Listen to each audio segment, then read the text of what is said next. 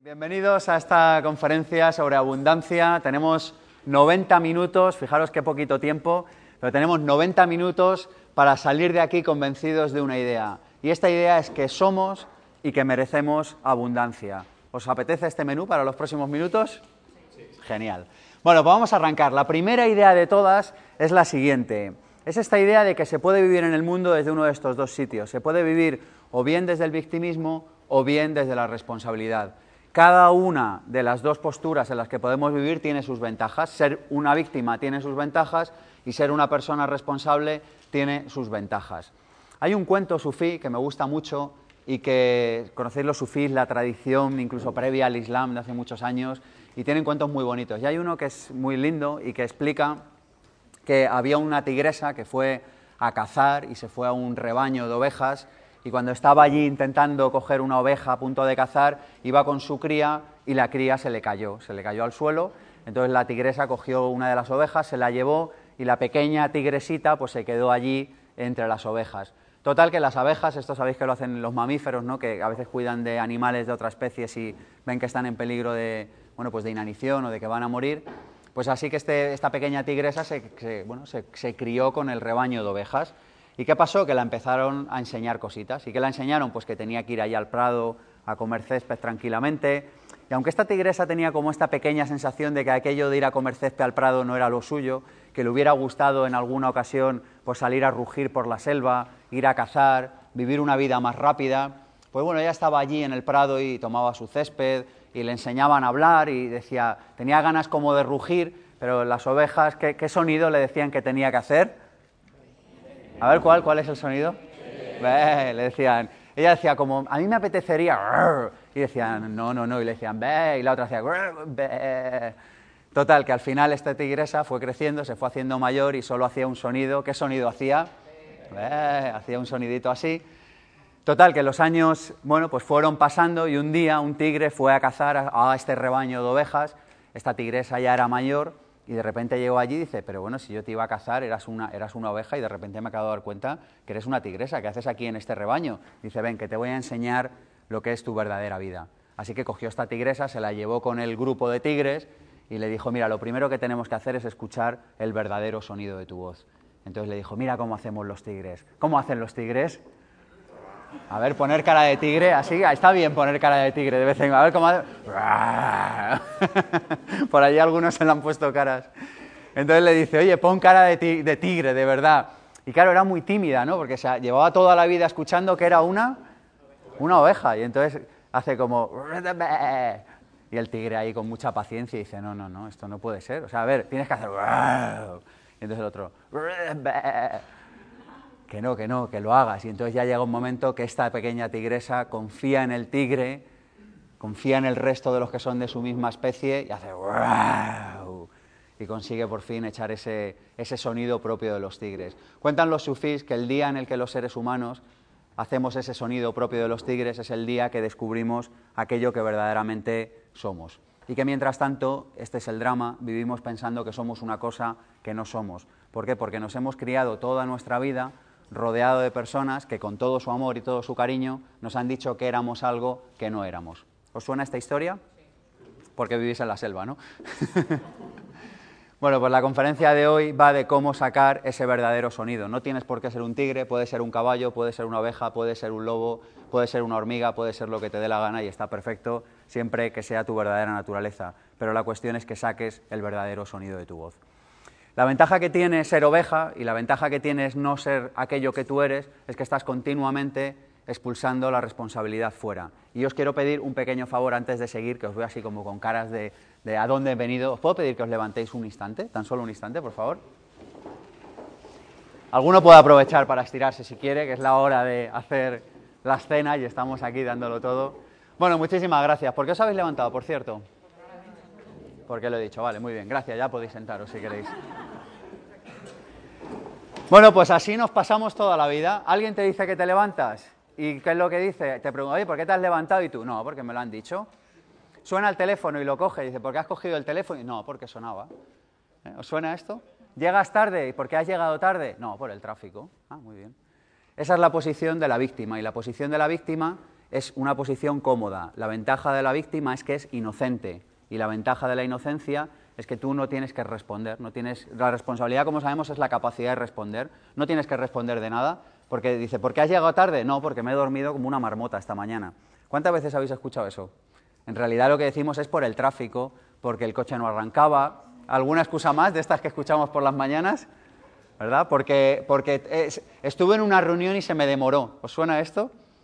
Porque, no sé, por lo que queramos, porque ha llovido, esa es muy bonita también, ¿verdad? Porque has llegado tarde, porque ha llovido.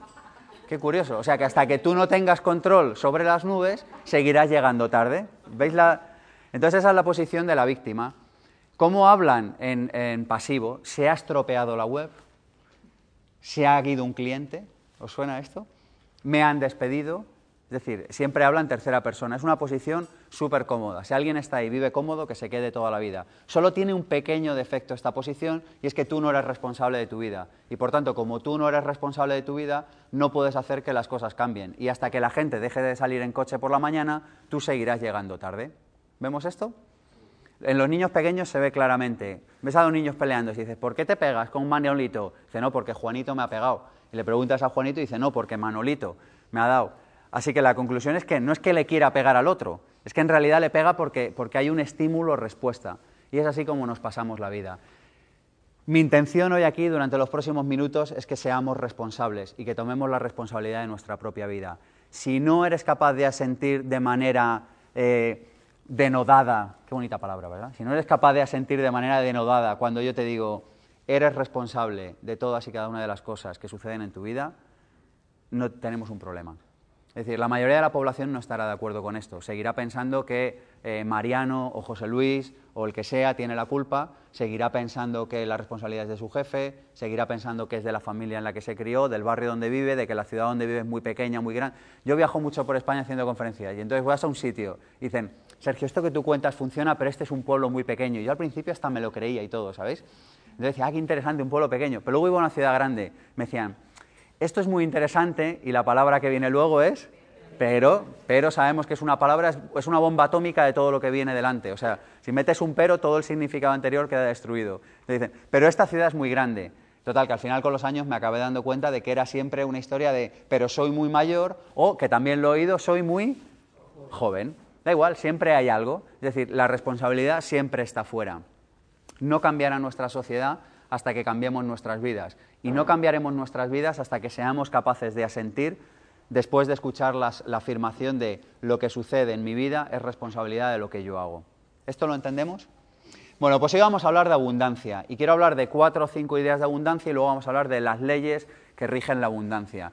Mirad que a mí hay una cosa que me ha llamado profundamente la atención desde que soy niño, desde adolescente sin duda, y es que alguien pudiera querer vivir una vida, pero no pudiera hacerlo. ¿No os llama profundamente la atención esta? Es decir, ¿cómo podría ser que en esta naturaleza que es extremadamente perfecta, extremadamente bella y extremadamente bien pensada, ¿os habéis dado cuenta que vuestro cuerpo ha estado funcionando toda la noche y no habéis tenido que hacer absolutamente nada? Es decir, vivimos en una maquinaria de relojería absolutamente perfecta. Dices, en un universo tan perfecto, ¿cómo podría ser que yo quisiera vivir una vida, que quisiera disfrutar de un estilo de vida y no pudiera hacerlo? Es algo que me ha llamado profundamente la atención siempre.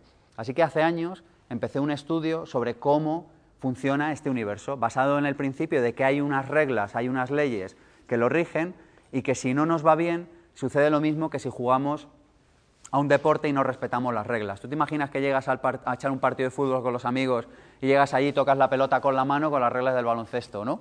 Entonces te echan y dices, joder, vaya rollo de partido. Y entonces les culpa, dice, es que no me dejan jugar, que no es que no te dejen jugar, que es que estás jugando con las reglas equivocadas. Así que de lo que vamos a hablar hoy es de algunas de las reglas que rigen el gran partido de la vida y de la manera de aplicarlas en nuestro día a día. ¿Os parece interesante el menú? Bueno, pues arrancamos. La primera idea es que vivimos en un mundo dual. ¿Cómo es este mundo? Dual. Vivimos en un mundo en el que hay amor o miedo. Y tú tienes que elegir cada pequeña decisión que tomas si la vas a tomar desde el amor o si la vas a tomar desde el miedo. Esta es la clave de todo. Mira, con que hoy, aunque ahora mismo ya te, caigas dormido o te levantes y te vayas, espero que no lo hagas, pero si has entendido esta idea y la, eres capaz de aplicarla, y yo te digo, eres capaz de aplicarla en tu día a día, esta sola idea cambiará tu vida. Y la idea es, cada pequeña decisión tú la puedes tomar desde el amor o desde el miedo. Decidir desde el amor es decidir acercándote hacia aquello que tú quieres. Decidir desde el miedo es decidir huyendo de aquello que no quieres. La consecuencia natural de decidir acercándote hacia aquello que quieres es que te vas a alejar de aquello que no quieres, ¿se entiende? Pero no es lo mismo que yo me aleje, que yo me acerque o que tome decisiones basado en lo que yo quiero y que la consecuencia natural de ello sea que eventualmente yo me alejo de lo que no quiero, que yo tome decisiones basado en lo que no quiero. ¿Dónde pensáis que tomamos o en base a qué tomamos la mayoría de las decisiones de nuestra vida? Aún hoy en día y con el nivel de conciencia que tiene la humanidad, lamentablemente. Y es, ¿desde el amor o desde el miedo? ¿Desde dónde decidimos? Desde el miedo. Estamos condicionados a decidir desde el miedo. Entonces tú dices, ¿por qué sigues en ese trabajo? Porque si no pasaré hambre. ¿Sigues en ese trabajo por una cuestión de propósito, de aportar a tu vida y a la de los demás significado? ¿Sigues en ese trabajo porque estás haciendo un mundo mejor? ¿Porque disfrutas gozosa y, y, locamente aquello que haces? Es decir, para acercarte a algo. ¿O lo estás haciendo para alejarte de algo, que es no poder pagar el alquiler o la hipoteca? ¿Vemos la diferencia? Cada vez que decidimos desde el miedo, destruimos nuestra vida. Lo repito, cada vez que decidimos desde el miedo, destruimos nuestra vida. Si, decides obviamente una vez, bueno, según qué decisión, pero es posible que no la destruyes. Si estás constantemente decidiendo desde el miedo, destruyes tu vida y la de las personas que te rodean. Porque estás constantemente poniendo el foco en aquello que no quieres. Y como hoy sabemos que aquello en lo que nos enfocamos se expande, esto lo hemos experimentado ya, sí o no. Si tienes deuda y piensas en deuda, ¿qué va a pasar el año que viene? ¿Que vas a tener más deuda? Si es que lo sabemos. Hoy sabemos que en lo que nos enfocamos se expande, de modo que cada vez que tomas una decisión basado en aquello que no quieres, paradójicamente te estás acercando más a aquello que no quieres. Así que hoy sabemos que la forma que tenemos los seres humanos de vivir en la abundancia, es decir, de poder disfrutar del estilo de vida que tú deseas, es tomar todas y cada una de las decisiones de nuestra vida desde la conciencia. Y cuando tomes decisiones desde la conciencia, no te va a quedar más remedio que tomar decisiones desde dónde? Desde él, desde el amor porque no vas a ir en piloto automático. Fijaros que en la vida, y seguimos con este mundo dual, tú puedes vivir desde el piloto automático, os habéis dado cuenta, te subes en un barco, le pones una ruta y el barco tira, vamos, o sea, si lo arrancas en Cádiz hasta que se estrelle en una costa de La Habana o de, Cuba, sigue. O puedes coger y tú navegar el barco, dirigirlo, capitanear el barco. Bueno, pues nuestra vida sucede exactamente lo mismo. Tú puedes vivir en piloto automático, es decir, estar tomando decisiones sin ser consciente, o puedes tomar decisiones desde la conciencia, pero en cualquier caso vas a tener que decidir. Así que esta es una de las primeras ideas y es o decidimos desde el amor o decidimos desde el miedo. Pero es que además lo más alucinante de todo esto es que, y esto yo creo que todos lo hemos vivido, yo definitivamente lo he vivido, es que cuando decidimos desde el amor ya vivimos en la abundancia ese día, con lo cual no estás esperando a que pasen 15 años para vivir con abundancia. ¿Se entiende esta idea? Si yo hoy vengo aquí y digo lo que creo que tengo que decir y me comporto de la manera en la que creo que me tengo que comportar y soy coherente con mis pensamientos y con mis sentimientos, yo hoy vivo en la abundancia. Y no necesito una golosina dentro de 15 años, porque la golosina es hoy, es ahora, es este momento. ¿Esta idea se entiende? El problema es que seguimos pensando, seguimos viviendo como si fuera a haber tiempo siempre. ¿Os habéis dado cuenta de esto? Seguimos viviendo como si fuera a haber tiempo siempre. Y seguimos, yo el otro día hablaba con una persona y me decía, bueno, en 14 años me prejubilan. 14 años. Pero si suena una condena, macho. O sea, 14 años. Pero es que hablamos de años como, vamos, 14 minutos, ya me parecen una barbaridad. Imagínate 14 años. Es decir, seguimos pensando como si no hubiera tiempo. Y entonces seguimos decidiendo desde el miedo porque no queremos enfrentarnos aquello que verdaderamente tenemos que hacer, que es tomar decisiones desde el amor. Mira, hay tres venenos que nos envenenan a los seres humanos y nos arruinan nuestra vida. Uno de ellos es el miedo. El miedo se combate con con amor. El otro es la culpa. Nos sentimos culpables por hacer, por dejar de hacer. Cada vez que estamos en el miedo, cada vez que estamos en la culpa o cada vez que estamos en la envidia, definitivamente nos estamos separando de aquello que es la vida.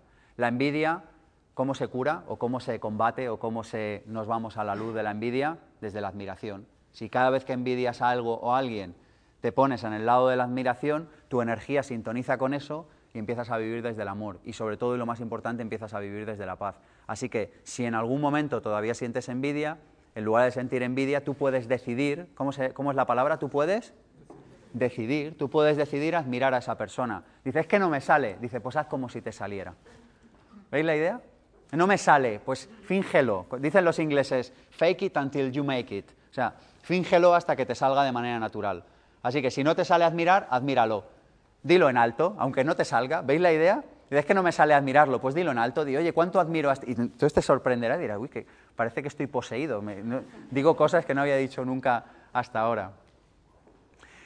La culpa con la aceptación y el miedo con él, con el amor. Bueno, idea potente número uno de abundancia. Idea potente número uno, arrancamos. La idea potente número uno es, solo existe abundancia en este mundo. Por favor, entiende esto porque tenemos una garrafal confusión al respecto de este asunto en el mundo en el que vivimos.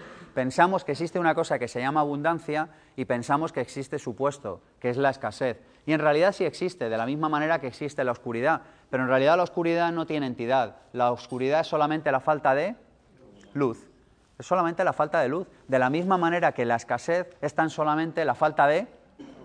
Pero es que hay más. Después de observar el planeta detenidamente, podréis llegar a la conclusión a la que he llegado yo. Y es que en este mundo solo hay abundancia. Y hay o abundancia de abundancia o abundancia de escasez. Pero esto, de nuevo, tú ya lo sabes por experiencia. Porque el día que se te estropea el coche y se te estropea el secador, al día siguiente sabes qué va a pasar, que se te va a estropear la lavadora, la nevera, sabes que se te estropeará algo. Pero de nuevo lo sabes por experiencia, es decir, si tú, por ejemplo, te dedicas a una actividad comercial, el día eh, lo empiezas haciendo una venta a las 9 de la mañana, haces una venta a las 11 y dices, estoy en racha, hoy no me despega del teléfono de la calle nadie porque sé que voy a cerrar una tercera venta. ¿Lo sabes, sí o no? Y cuando te va bien, sabes que te va a ir mejor al día siguiente y cuando te va mal, te va a ir peor al día siguiente. Y esto cada uno de nosotros ya lo sabe por experiencia. Y esto es una gran noticia, porque entonces, ¿qué es lo único que te queda? Sintonizar con la energía de abundancia. Y fíjate que es una decisión. Tú puedes elegir sintonizar con la energía de abundancia o sintonizar con la energía de escasez. Pero en cualquier caso tú vas a tener siempre abundancia, o abundancia de abundancia o abundancia de escasez. ¿Esto se entiende? Así que cuando una persona dice, no, es que me va muy mal, lo que hay que explicarle, lo que tenemos que entendernos a nosotros mismos es, tú estás viviendo en un momento maravilloso de abundancia, el problema es que estás viviendo en una sobreabundancia de escasez. Así que lo único que tendrías que hacer es toda esa velocidad, toda esa energía, toda esa manera de sintonizar y de mover energía que tienes a tu alrededor, moverla hacia otro sitio. Así que esta es la primera idea. La segunda idea, fundamental sobre la abundancia, es que la abundancia es libertad. La abundancia es libertad para hacer cada uno de nosotros lo que quiera el día que quiera. Hay un cuento precioso que a mí me encanta y además dicen que está basado en, hechos reales. Cuentan que en la antigua Grecia comer lentejas era como lo peor que le podía pasar a un ser humano. Dicen que era como un símbolo de bajo estatus, de, bueno, pues de no estar a la altura de lo que se suponía un ciudadano. Así que cuentan que Diógenes estaba un día en el suelo comiendo un humilde plato de lentejas y se acercó un cortesano, una de estas personas que, peloteaban a los poderes públicos, a, los orígenes de la democracia, ¿no?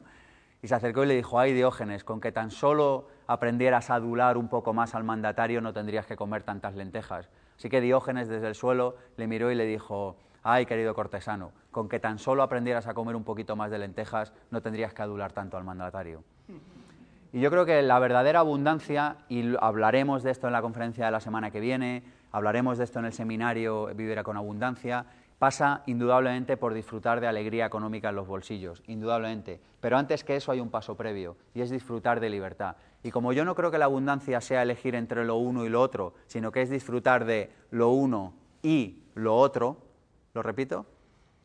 La abundancia verdadera no es disfrutar de lo uno y lo, o lo otro, es disfrutar de lo uno y lo otro. Yo no sé vosotros, yo nací en los 70 y me compré esta idea de que una de dos, o te, tienes, o te tenías que dedicar a algo que te gustara y poco más o menos que llevar una vida hippie haciendo aquello que amabas, o más o menos te tenías que convertir en una especie de ejecutivo agresivo que ganara dinero. Lo estoy simplificando mucho, pero ¿estáis de acuerdo con esta idea? Es decir, había que hacer una elección, o me dedico a hacer algo que me guste o me dedico a ganar dinero. Yo hubo un momento de mi vida en el que tuve la lucidez suficiente para darme de baja de esa idea, pero lo cierto es que eso sin libertad no sirve de nada. Es decir, Está muy bien disfrutar de dinero, está muy bien disfrutar de bienes materiales y yo os invito a que lo hagáis porque una vida sin bienes materiales y sin salud verdaderamente es muy complicado que sea una vida abundante, pero lo cierto es que el paso previo es la libertad. Si tú hoy no te has levantado y has hecho lo que real, libre y soberanamente has elegido hacer, no estás llevando una vida abundante. Y lo puedes poner como lo quieras poner. Luego hay otra posibilidad, es que tengas que tener un trabajo nutricional, luego hablaremos de trabajo. ¿Hay personas con trabajos nutricionales en la sala? ¿Alguien por aquí todavía? Trabajos nutricionales son trabajos en los que tú vas solo porque te pagan. Y que si te tocara la lotería mañana no irías ni a despedirte del compañero. Dice, ahora alguno más dice, yo tendría que haber levantado la mano. La única forma de salir de un trabajo nutricional, que existen maneras, es estar viviendo constantemente desde el agradecimiento y desde la excelencia. Pero si estás ahí y tienes un plan B, está fantástico. Pero yo creo que estar en una vida sin libertad es pedirle muy poco a la vida. Es como subirte en un deportivo y ponerlo a 20 por hora en una autopista. ¿Lo veis? Y yo creo que, la mayoría de nosotros conducimos deportivos a 20 por el arcén. Y entonces nos pasa un Seat Ibiza a 100 y dices, wow. Y dices, pero tío, si tú llevas un deportivo, si podrías ir a la velocidad que quisieras. Si el problema es que eres como la abeja del cuento, que no sabes verdaderamente lo que eres. ¿Nos suena esto? Así que la verdadera abundancia es libertad y la libertad no exige tener que elegir entre lo uno o lo otro, es lo uno y lo otro, es lo que tú quieras, es el, es, el menú completo, es lo que a ti te apetezca pedirle a la vida. ¿Seguimos? Siguiente idea sobre abundancia. La abundancia tiene sus ventajas. ¿Qué es lo que tiene la abundancia? Sus ventajas. ¿Sois de la clase de rumano o sois de la clase de español? ¿Eh? ¿Habláis español todos? yes. Bueno, ¿estamos de acuerdo en que la abundancia tiene ventajas, por Dios? ¿Esto lo entendemos? Es decir, hasta que tú no sepas que vivir en la, eh, perdonadme, la escasez tiene ventajas, por supuesto que la abundancia las tiene, que la escasez tiene ventajas, hasta el día en el que no entiendes que no llegar a fin de mes te está aportando ventajas, hasta el día que entiendes que no ser capaz de ligar en 23 años te aporta ventajas, hasta el día que entiendes que tener un trabajo cutre con un jefe casposo te está aportando ventajas, hasta el día que entiendes que no puedes disfrutar de la vida que quieres porque eso te está aportando una ventaja, hasta el momento en el que entiendas eso, seguirás anclado en esa posición. ¿Queréis que explique esto?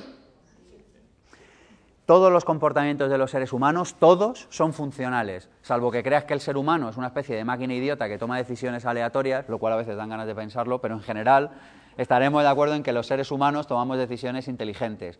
De modo que cualquier comportamiento en esencia es adaptativo y es inteligente. Como todo lo que nos sucede en la vida es un resultado, todo en la vida que es un es un resultado. Puede que tú no conozcas las causas, puede que no conozcas todas las causas, puede que haya causas que ni siquiera recuerdes, pero todo lo que estás experimentando en tu vida, incluido estar aquí hoy sentado, es un resultado. Así que en un mundo en el que todo es un resultado, la escasez también es un es un resultado. Luego, es un resultado de haber activado determinadas causas. Así que la pregunta es, ¿qué ventaja te está proporcionando haber activado esas causas en tu vida?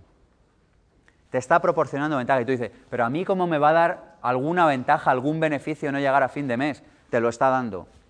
Puedes estar captando la atención, que es una cosa que no es igual que el amor, pero que se le parece tanto que a veces hasta nos llegamos a confundir. Puedes estar recriminándole a tus padres lo mal que te han tratado y la mala educación que te han dado y entonces tú dices, mira, llevo una vida cutre y escasa, pero para que veas lo mal que lo hiciste. ¿Nos suena esto? No, no nos suena, aquí no, pero bueno, ahí fuera sabéis que a veces pasa, ¿verdad? Lo bueno de venir a estas conferencias, yo siempre lo digo, es que está uno sentado y dice, qué bien le vendría a Manolo escuchar esto. ¿A que sí? En cuanto pueda les recomiendo que vaya. Y tú tan pancho, porque dice, a mí eso no va conmigo, a mí, plin. Alguna ventaja te está proporcionando. Así que hasta el momento en el que no comprendas qué ventaja te está dando, no vas a ser capaz de salir de ahí. Y tienes que aislar esa ventaja para mantener ese beneficio, mantener esa ventaja y poder llevar tu vida al siguiente nivel, pero manteniendo ese beneficio. Así que allá donde haya un momento de tu vida, un área de tu vida en la que no estés expresando la abundancia que tú eres, allí te estás llevando un beneficio de eso. Sin duda alguna. Sin duda alguna. ¿Seguimos? Bueno, vamos con las leyes de la abundancia. La primera de ellas es la ley de la creación. La ley de la creación es muy fácil de entender. Dice que todo en este universo se crea dos veces. La primera de ellas, ¿dónde? En la mente. Enunciada de otra manera, dice así, dice, todo lo material tiene origen en lo inmaterial. Todo lo que estás viendo en este planeta tiene origen en lo inmaterial, todo lo que ves en el plano de lo material. Es decir, que es muy curioso porque habitamos en un universo material en el que si se te cae una plancha al, pie te hace un moratón y tú dices, pero si este es un mundo material. Pero lo cierto es que todo lo material tiene origen en lo inmaterial. De modo que la abundancia y la escasez tiene origen en lo inmaterial. ¿Y qué es lo inmaterial? En primer lugar, aquello que tú piensas cada día. Fijaros, hay una historia muy curiosa, y es que en 1974 hay una persona que se llama Sam Lodge, podéis buscar esta información en Internet, y en los años 70 se pensaba que el cáncer de esófago era incurable. Incluso hoy en día la comunidad científica sigue diciendo cosas como eso es incurable, cuando en realidad lo único que deberían decir es yo desconozco la manera de ayudarte a que tu cuerpo sane. Pero bueno, eh, consideraciones aparte, aunque hoy seguimos diciendo este tipo de barbaridad, ¿veis un poco a dónde quiero llegar? Seguimos, es como, no, eso es incurable, será desde tu punto de vista. Pero a lo que voy, le diagnosticaron un cáncer de esófago y le dijeron, oiga, eso es incurable. Y esta persona se fue a su casa, hizo el testamento, se despidió de la gente y ¿qué pasó? Que acabó muerto. Cuando le hicieron la autopsia se dieron cuenta de un pequeño fallo que no habían tenido en cuenta y es que no tenía cáncer de esófago. Es decir, que esta persona no había muerto de cáncer de esófago, sino que había muerto de diagnóstico. ¿Lo vemos? ¿Somos capaces de ver la cantidad de veces que hemos muerto en nuestra vida de diagnóstico? Es decir, que como todo lo material tiene origen en lo inmaterial, si a ti te dicen que sufres una enfermedad, tu cuerpo, si tú te lo crees completamente, tu cuerpo va a reaccionar como si la tuviera. Bueno, pues esto es lo que estamos haciendo constantemente en nuestra vida. Estamos generando realidad aparte a partir de nuestro pensamiento. Otro ejemplo, 1954, buscar el documental si queréis en internet. A mí me gustó mucho verlo, hay varios documentales, pero hay uno en concreto que habla de Roger Bannister, hasta 1954 se pensaba que un ser humano no podía hacer una milla en menos de cuatro minutos.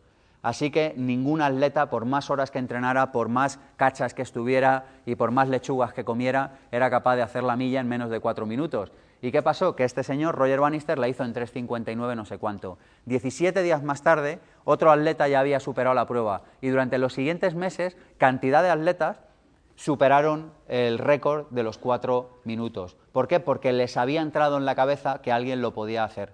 ¿Vemos a dónde quiero llegar?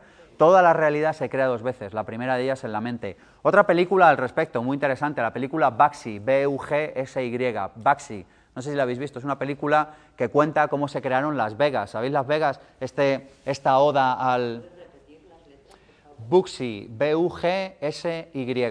Es una película de mafiosos que explica cómo se crearon Las Vegas. Y habla de la historia de Baxi, que es el nombre que le daban cariñosamente sus compañeros eh, bebe whiskies y, matabuenos en la película, llamaban Baxi. Buxi, B-U-G, B-U-G-S-Y, B-U-G-S-Y, Baxi.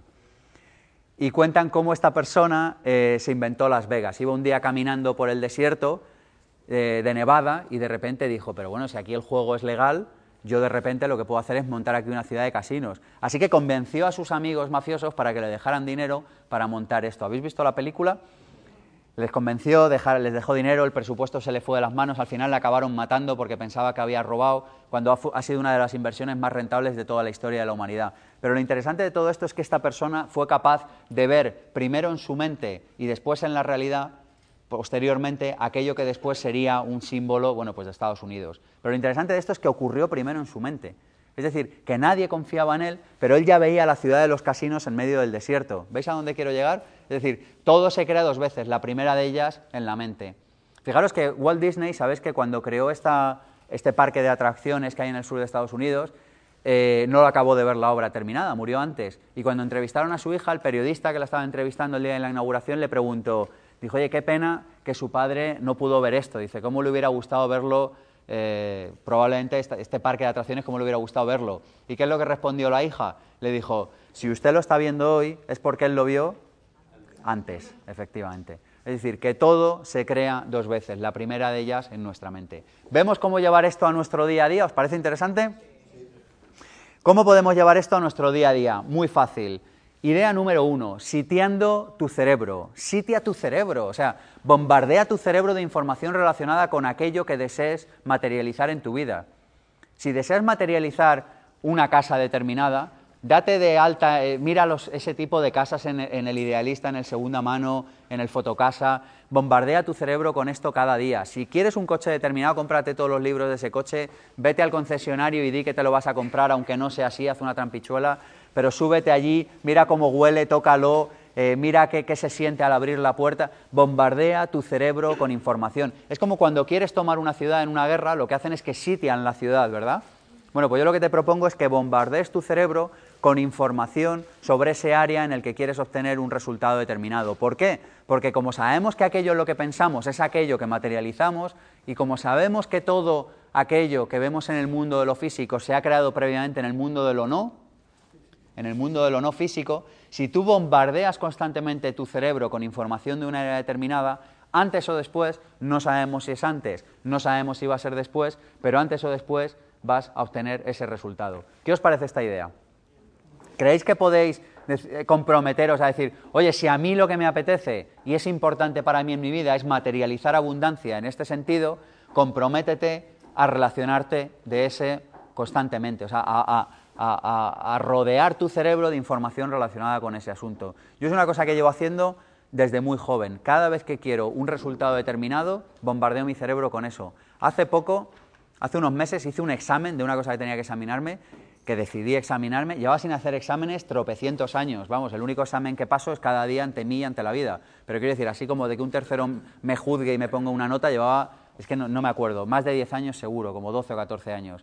Entonces fui al sitio, a la academia donde eh, me preparé y me dieron un libro y dije, uy, un libro, con esto no sitio mi cerebro. Entonces, ¿qué hice? Me fui a una librería. Cuando la gente quiere dinero, ¿a dónde va?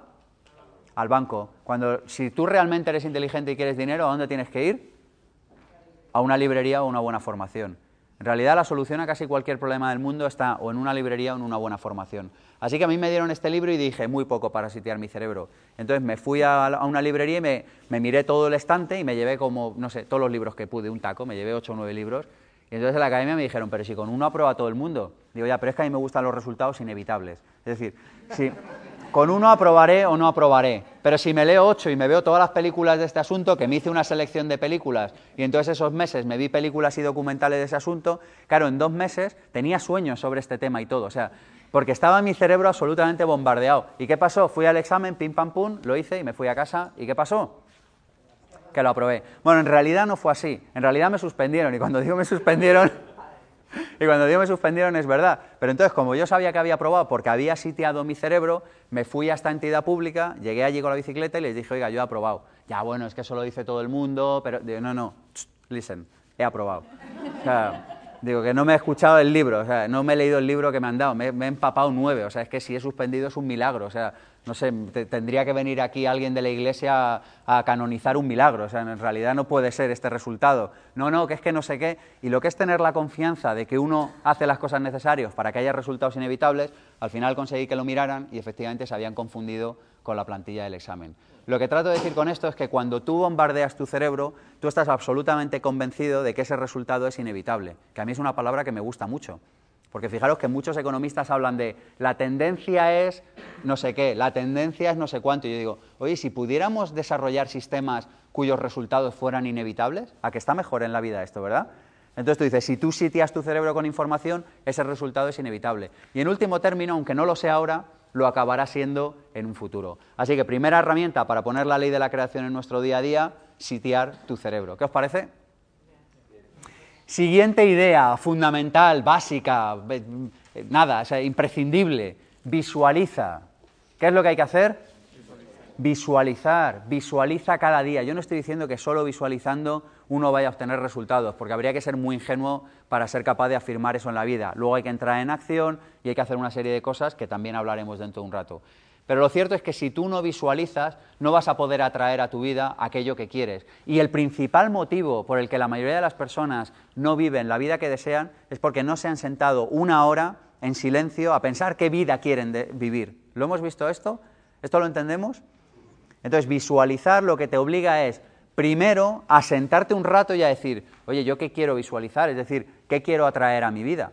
Pero lo siento, pero ya estás visualizando, por cierto porque en el fondo tu cerebro no puede parar quieto, es decir, tu cerebro está constantemente contándose una película, ¿sí o no? ¿Os habéis dado cuenta que están constantemente pasando una película? La cuestión de la visualización es, a partir de ahora yo soy el dire de la película, no el prota. ¿Lo vemos? A partir de ahora yo elijo qué le pasa al protagonista de la visualización. Ya no soy el prota, porque hasta ahora eras el prota, eras el protagonista, eras la prota. ¿Lo veis? Te haces una visualización y alguien, no sabemos muy bien quién ni qué, elige lo que pasa. Pero a partir de ahora tú dices, yo voy a visualizar cada día aquello que quiero que me pase y lo voy a visualizar eligiéndolo libre y soberanamente. Bueno, esta herramienta es espectacular. Primero porque ayuda a que tu cerebro esté a foco. Segundo, porque tú ya te lo estás pasando bien antes de que eso llegue a suceder. Y tercero, porque te ayuda a saber qué acciones tienes que tomar cada día para poder conseguir ese resultado. Porque uno de los principales problemas que tenemos los seres humanos es que no estamos a foco. ¿Lo hemos visto esto, sí o no? No estamos a foco. Suena el teléfono y lo coges. Te dicen, oye, te vienes de viaje, vas. Oye, que si pueden, sí. es como una especie como de, somos estímulo-respuesta, estímulo-respuesta, ¿sí o no? Pero ser líder de tu propia vida exige tener que decir que no a muchas cosas y estar a foco con muy pocas.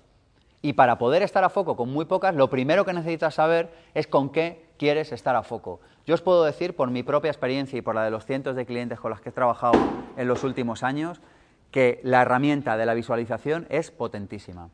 Es espectacular porque te ayuda a saber cómo te vas a comportar tú en un futuro cuando estés viviendo eso. ¿Queréis que explique un poco cómo se visualiza?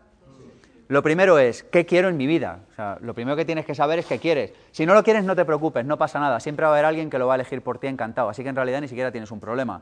¿Tienes dudas con esto? Ve a una comida familiar y di, oye, ¿qué debería hacer con mi vida? Y quédate en silencio y solo escucha y disfruta del momento. Todo el mundo tiene una opinión, ¿sí o no? Llega a tu banco y dile, oye, que tengo aquí unos ahorrillos, ¿qué debo hacer con esto? Bueno, el tío se le van a saltar las lágrimas de los ojos, va a ir allí corriendo y te va a dar su opinión. Es decir, si tú no quieres elegir, no hay problema, alguien va a estar encantado de elegir por ti. Pero si tú quieres elegir y liderar tu propia vida, lo primero que tienes que hacer es sentarte y decir a dónde quiero ir. Y lo siguiente que te invito a que hagas es a que todas las noches, antes de irte a dormir, un par de minutos, tres, cinco, diez, lo que quieras, unos minutitos, los dediques a visualizar aquello que quieres que se manifieste en tu vida. Y lo explico desde dónde hay que hacerlo. Lo puedes hacer desde uno de estos dos sitios. Lo puedes hacer, ya lo sabemos, desde él o desde él. Hacerlo desde el miedo es visualizo eso que yo quiero, visualizo ese viaje que quiero hacer, ¿sí? Y lo visualizo desde, pero no sé si encontrar el dinero, ¿eh?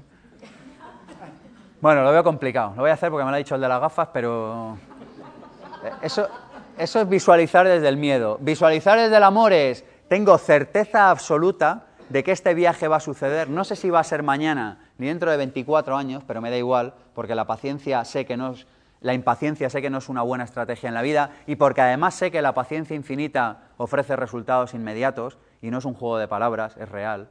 Es decir, que tú vas a visualizar desde el amor y desde la certeza de que eso va a suceder. Y lo vas a disfrutar cada noche. Y tú dices, oiga, oye Sergio, es que llevo aquí visualizando tres meses y no ha pasado nada. Bueno, pues te aguantas. Tienes que estar preparado para visualizar 30 años si es preciso. Oye, pero es que 30 años se me hace largo. Bueno, pues date un tiro y muérete, no sé. Pero, quiero decir, en realidad lo único que te estoy diciendo es que cojas foco con aquello que quieras. Y cuando tú acabes visualizando el tiempo necesario, tu cerebro va a empezar a trabajar y va a empezar a tomar las decisiones correctas para que tú, si realmente lo deseas, puedas hacer ese viaje. Atención, yo distingo entre dos tipos de deseos. Los deseos del alma, los deseos que son de verdad, los deseos que, están intrincados con tu esencia y con tu misión y con tu propósito y con lo que tú has venido a hacer aquí, y luego están los deseos del ego, que son los deseos de me voy a comprar un coche grande para que mi vecino se joda y lo vea en el garaje que molo más que él. Es decir, que podemos elegir entre deseos del alma, que son deseos que verdaderamente vibran y resuenan con tu ser, con aquello que tú has venido a hacer en este mundo, o puedes elegir deseos del ego, que son deseos como así como de, bueno, como de es lo primero que se me ha ocurrido y cuando en realidad tú no estás deseando eso. Deseos del alma verdaderamente hay muy pocos, poquísimos. Te diría que, vamos, que, que los dedos de una mano te sobran. Así que si tú en realidad tienes muchos deseos, eso ya te está dando una prueba inequívoca de que la mayoría de ellos no son deseos reales de tu vida. Así que mi propuesta es visualiza con aquellos que realmente sean deseos del alma, que sean realmente deseos tuyos, realmente deseos de tu propósito de vida en este planeta. Muy pocos, insisto, ¿eh? muy pocos. Y cuando vivas desde ahí, vivirás feliz. Y cuando vivas desde ahí, tomarás las decisiones adecuadas para hacer esos deseos realidad en el plano del mundo, en el plano de lo físico. Pero fíjate que cuando tú ya lo estás visualizando, lo que estás haciendo es dándole entidad real en el mundo de lo no físico. Es decir, que en cierto modo ya es real. Lo único que necesitamos es tiempo para que eso se materialice. Pero fíjate, además, te diré otra cosa. Este mundo está tan bien montado que tú realmente cuando visualizas algo no lo puedes materializar inmediatamente, porque es que este universo sería un caos. Tú imagínate que vas por la calle caminando y dices, uy, qué chica tan guapa, y sigues caminando. Y entonces llegas a casa, abres la puerta y te la ves con mirada pícara en el sofá. O sea, es que este universo sería caótico, ¿no? O vas caminando por la calle y dices, uy, qué coche tan bonito, y llegas a casa y hay un señor allí con corbata y dice, las llaves de su coche, el seguro son 2.500 euros. O sea, es que en realidad es una ventaja, y no es una broma, ¿eh? es una ventaja que tú no puedas materializar de manera instantánea aquello que deseas en tu vida, porque tienes que permitirte tiempo a ti y a la vida para que tú puedas encajar esa nueva realidad. Y la vida solo te exige una cosa, te dice, tío, visualiza el tiempo suficiente para demostrarme que aquello que estás visualizando es aquello que realmente quieres y deseas. ¿Entendemos esta idea? Fijaros que aquello en lo que pensamos, mirar, yo el día, me acuerdo hasta el día que entendí esta idea, dónde estaba y lo que estaba haciendo y todo, porque fue un shock en mi vida. La idea es, materializamos en nuestra vida aquello en lo que más pensamos, tanto si lo deseamos como si no lo deseamos. Lo repito por si hay algún despistado. Materializamos en nuestra vida aquello en lo que más pensamos, tanto si lo deseamos como si no lo deseamos. Entonces, ¿qué diablos haces todo el día pensando cosas que no quieres materializar en el plano de lo físico? ¿Sí o no? Porque nuestro cerebro es como un pequeño mono saltarín que va de rama en rama y que cuesta agarrarle. Pero realmente si tú deseas liderar tu vida, tienes que empezar por liderar tus pensamientos. El autodominio empieza en el pensamiento. Si no tienes autodominio de pensamiento, no tienes autodominio de palabra. Si no tienes autodominio de pensamiento, no tienes autodominio de acciones. Y si no tienes autodominio de pensamiento, de acciones y de palabra, no tienes dominio sobre los resultados. Por lo tanto, estás viviendo una vida que se le parece bastante a lo que podría y debería ser tu vida, pero que definitivamente no lo es. ¿Se entiende esto, sí o no?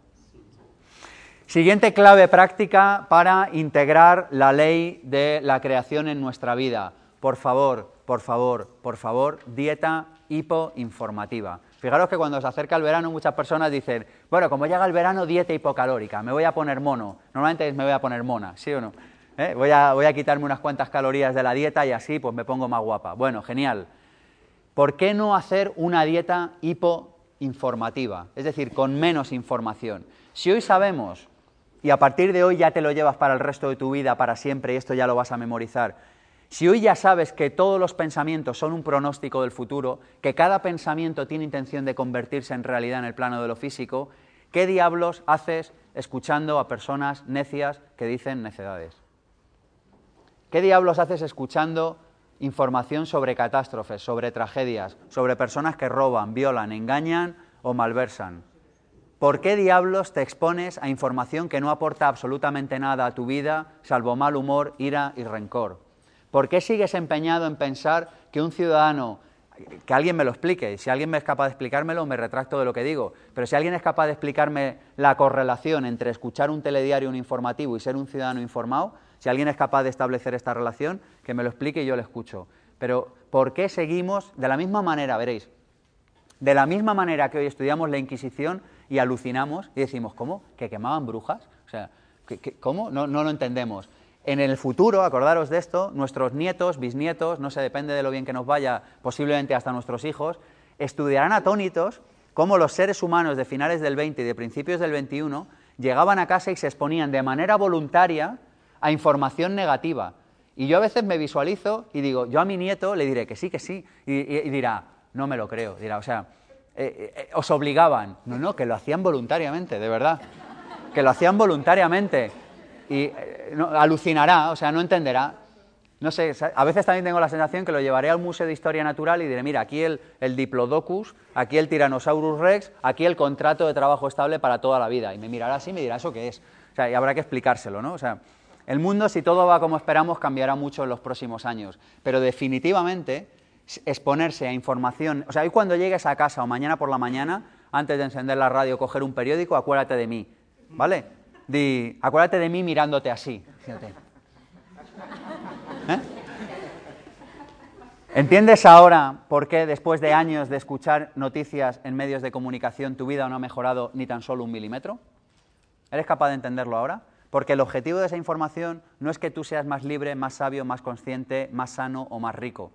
El único objetivo de esa información es mantenerte atento delante de la pantalla, delante del periódico, para luego poderle vender tu bulto, o sea, porque tú eres un bulto para los medios de comunicación, tu bulto a una persona que compra publicidad. El problema no es ese, porque eso está bien y funciona. El problema es que para mantenerte atento necesitan poner información negativa, porque la información negativa atrae más la atención que la información positiva. ¿Esto se entiende? Si yo te digo, oye, una buena noticia, se ha descubierto una vacuna, un señor ha salvado a un perro, en, lo positivo no estamos todos de acuerdo. Hay uno que le parecerá más positivo una cosa que otra. Pero en lo negativo a que sí hay acuerdo. ¿Se entiende esta idea? En lo negativo hay acuerdo. Y como hay acuerdo, todo el mundo permanece atento. Y entonces te venden al bulto a un anunciante. ¿Se entiende esta idea? Es decir, que lo importante es que tú entiendas por qué exponerte información negativa no te está aportando absolutamente nada. Y ser un verdadero revolucionario hoy en día, no sé si os interesa cambiar la sociedad un poco, a mí sí, y ser revolucionario hoy en día pasa por tener control de tu pensamiento, pasa por tener control de tu salud, pasa por tener control de tu educación y pasa por tener control de la información a la que te expones. Y no hay nada más revolucionario hoy en día que alguien te diga, oye, ¿sabes qué ha pasado con? y que tú digas, no way, ni me interesa, porque estoy preocupado de construir una mejor vida para mí, para mi familia, para mi pueblo, para mi entorno, para mi empresa. Esto es lo más revolucionario que existe. Y si piensas que seguir enterándote del último caso de malversación de una entidad de golfos que se llama partido político te convierte en mejor ciudadano, te estás equivocando, estás arruinando tu vida. Ese es mi punto de vista. No vengo aquí a ser vuestro amigo, vengo aquí a decir las cosas que pienso con intención de transformar nuestras vidas. Así que si eres un yonki de la información, como yo lo he sido en algún momento de mi vida, ponte cortafuegos y di, es que soy un yoncarra de la información. O sea, He conocido yonkis que les temblaba menos el pulso ante la droga que a mí antes de, encender, no encender la tele. Bueno, pues ponte un horario, di, voy a verla 10 mm, minutos al día, o dos horas los sábados, o tres cuartos de hora los miércoles y los viernes. ¿Veis a dónde quiero llegar? Ponte, di, vale, pues si, es así, bueno, pues, pues racionatelo. Pero te digo una cosa, en cuanto empieces a entrar en contacto con buenos libros, con buena información, con información que haga mejorar tu situación financiera, tu salud y tus relaciones, cuando tengas un libro delante o una conferencia como esta o una buena conversación con amigos que pueda mejorar tu vida y tengas a un tío triste con corbata diciéndote que ha habido otro triste con corbata que ha robado, realmente ya sé por lo que te vas a inclinar antes o después. ¿Sí o no? Es así. Así que si queremos eh, revolucionar el mundo, tenemos que empezar por revolucionar nuestra mente. Y eso se hace empezando por tener control sobre lo que pensamos. Yo no permito que otro decida sobre lo que yo pienso en la medida de mis posibilidades y está en la medida de nuestras posibilidades hacerlo. Oye, hoy me ha salido el tono como revolucionario, ¿habéis visto? Así como... Bueno, siguiente ley, ley de la vibración. La ley de la vibración lo que dice es muy interesante. Mirad una película que se llama ¿Y tú qué sabes? ¿Cómo se llama la película? ¿Y tú qué sabes? Mirad esta película, por favor. Por favor, en un mundo ideal se enseñará en la escuela esta película.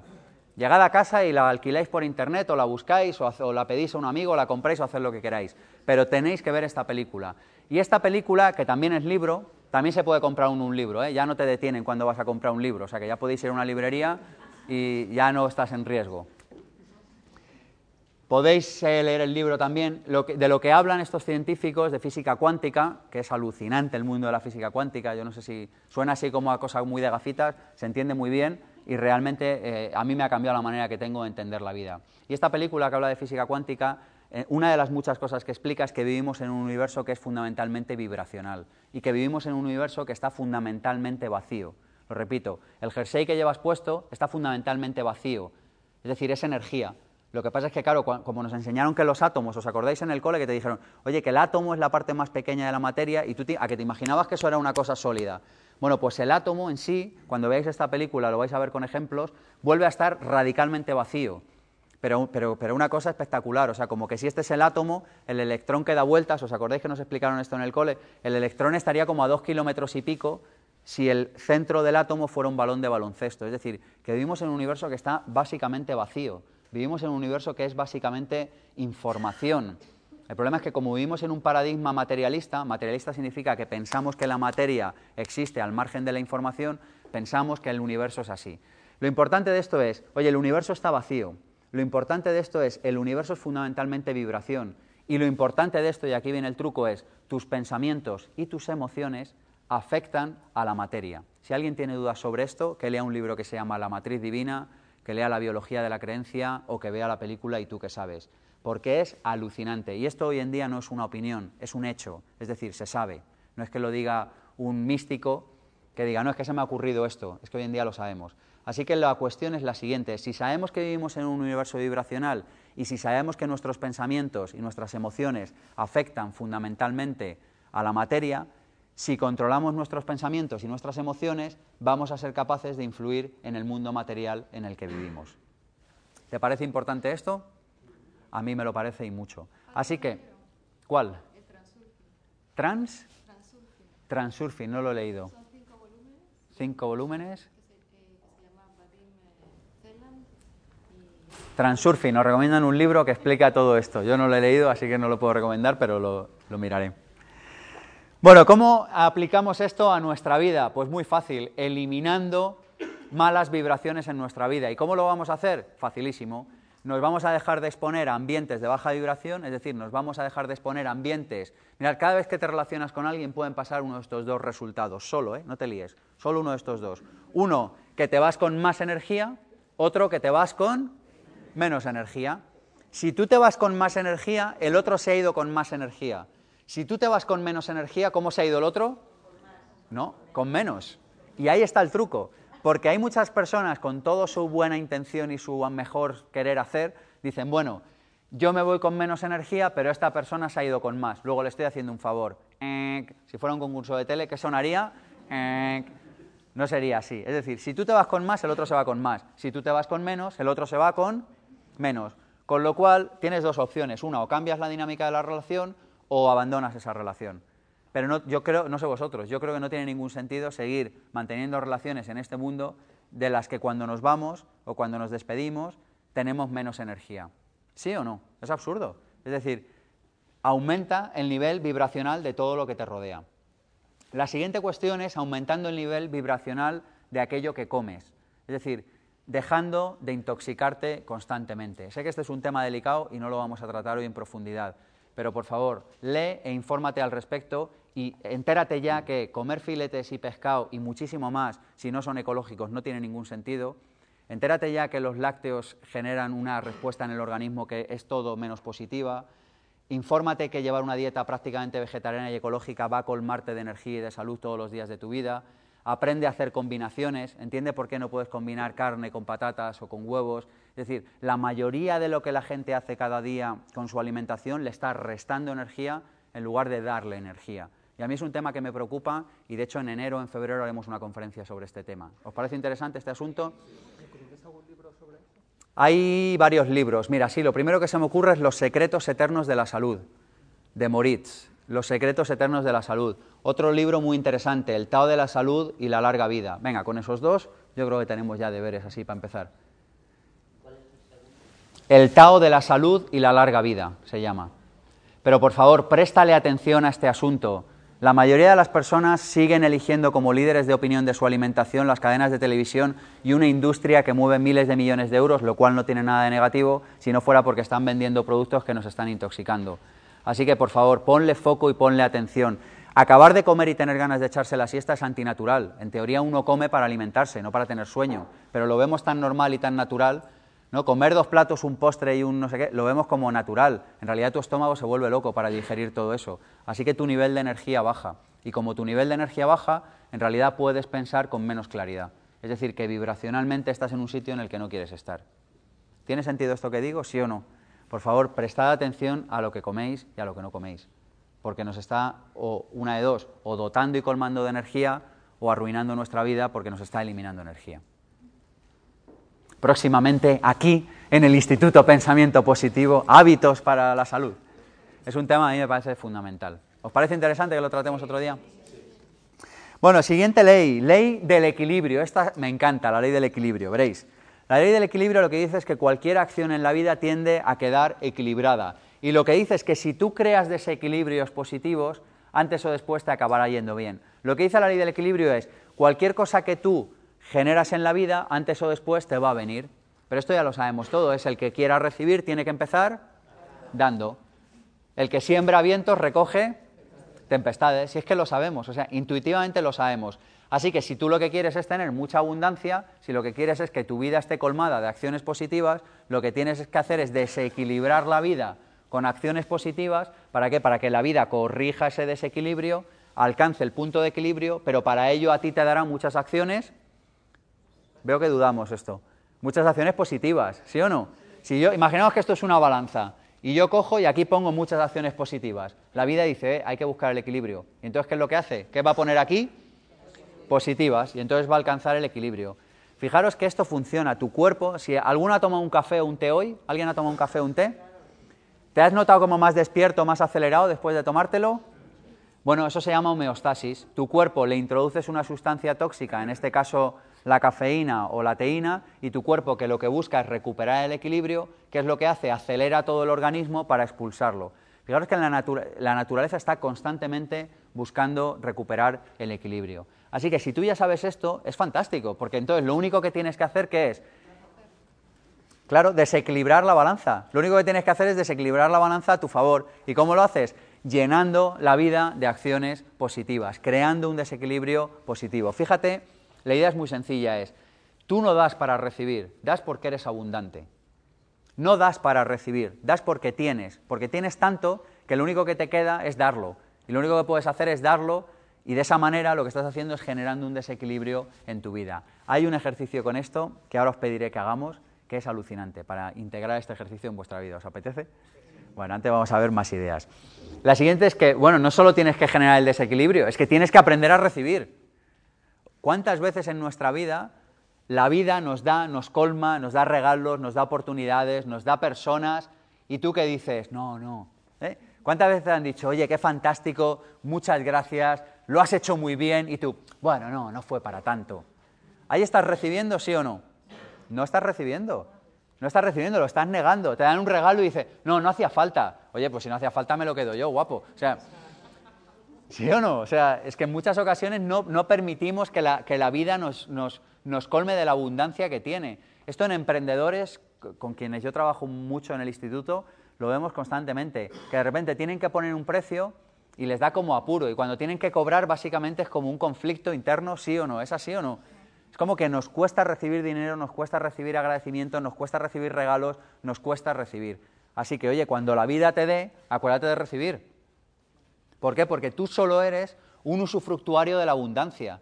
Eres un usufructuario de la abundancia en el planeta. Yo te doy a ti, tú le das a él, él le da a ella, ella me da a mí. Pero la abundancia es energía en circulación constantemente en este mundo. No es otra cosa. Es decir, que tú no posees nada. Luego, como tú no posees nada, lo único que tienes que hacer es ser un canal de la abundancia en este mundo.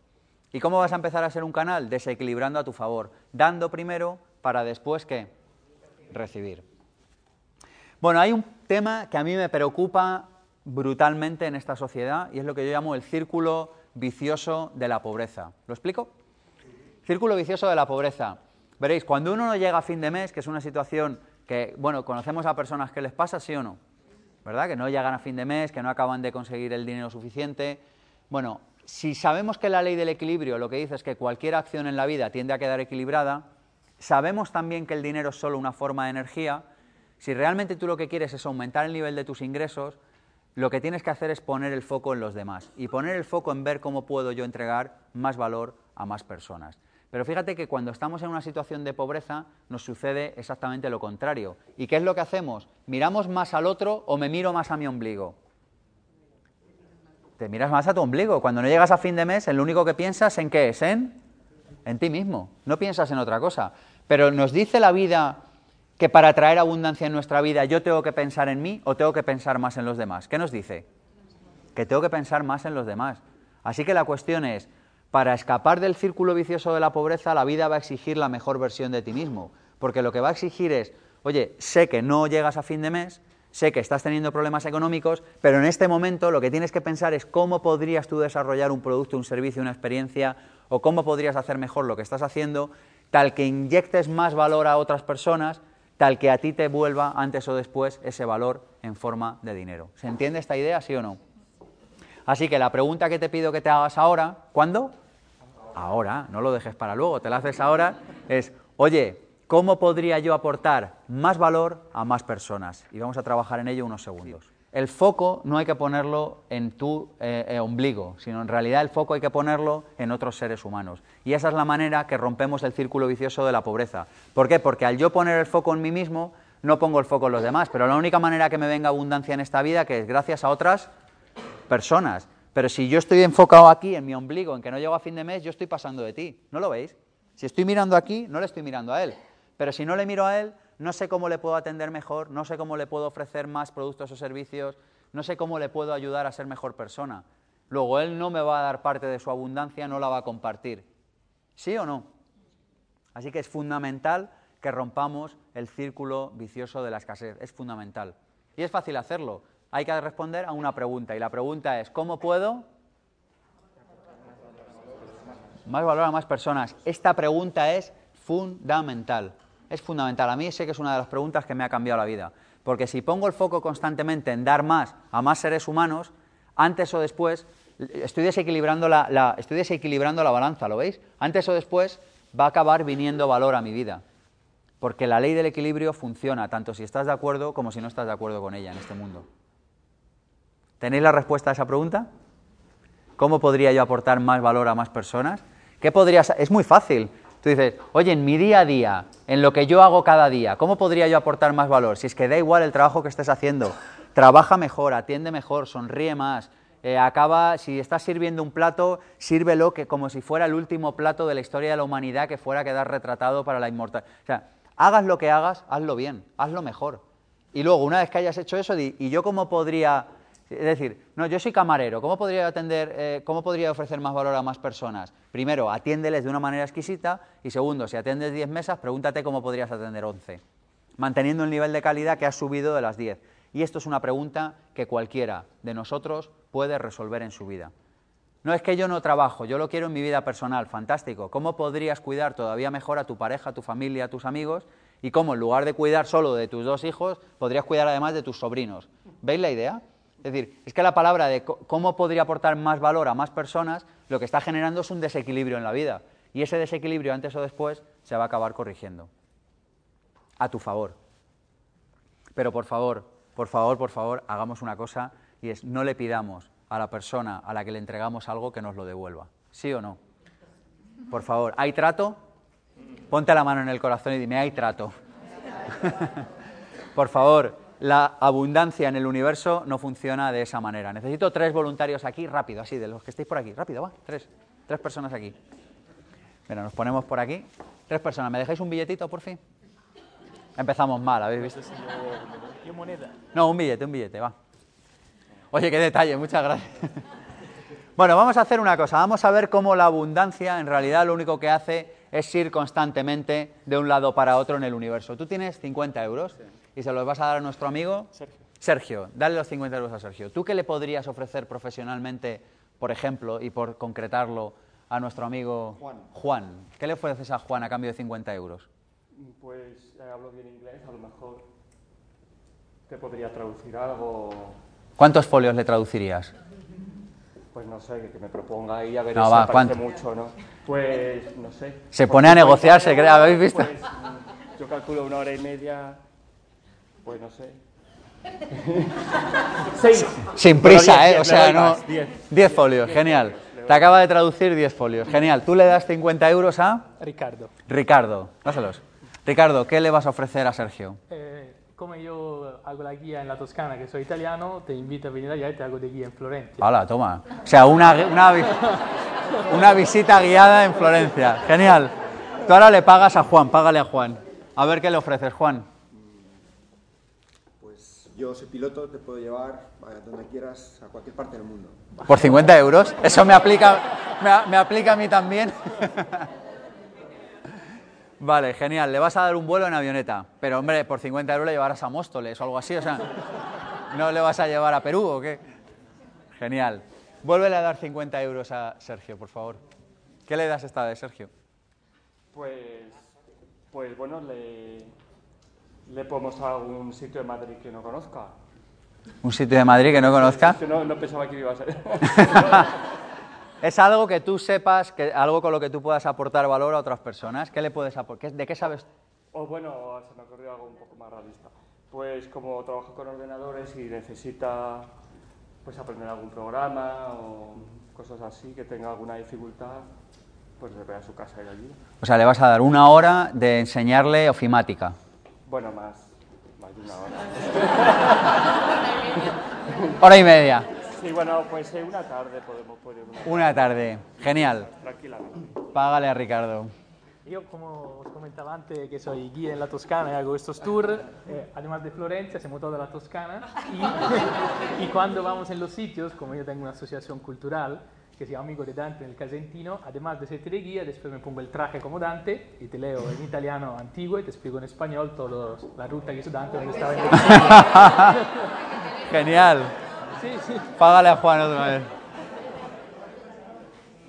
¿Qué, qué servicio le ofreces? No es tan exótico como la Toscana, pero la Sierra de Madrid me gusta mucho, conozco, la conozco bien y te podría, podríamos pasar un día eh, pues, haciendo alguna excursión, comiendo en algún sitio chulo y bueno, pues disfrutando en. Genial, tú habías arrancado el billete, ¿verdad? O sea, lo habías sacado. Vale, pues tú ahora te lo vuelves a guardar. Y yo ahora os hago una pregunta. Y os digo, ¿son más ricos o menos ricos? Son más ricos todos. ¿El billete está donde estaba? ¿Lo vemos? ¿Lo vemos que solo somos usufructuarios de la abundancia?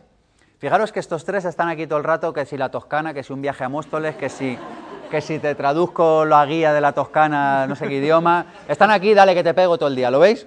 Pero aquí hay tres que están así con cara mohina, ¿eh? Y entonces le dice uno a otro, dice, oye, ¿tienes 50 euros y te traduzco algo? Y el otro le dice, no, no, hay una crisis im- impresionante.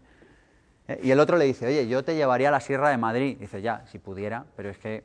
Pero el billete sigue en el bolsillo, ¿no lo vemos?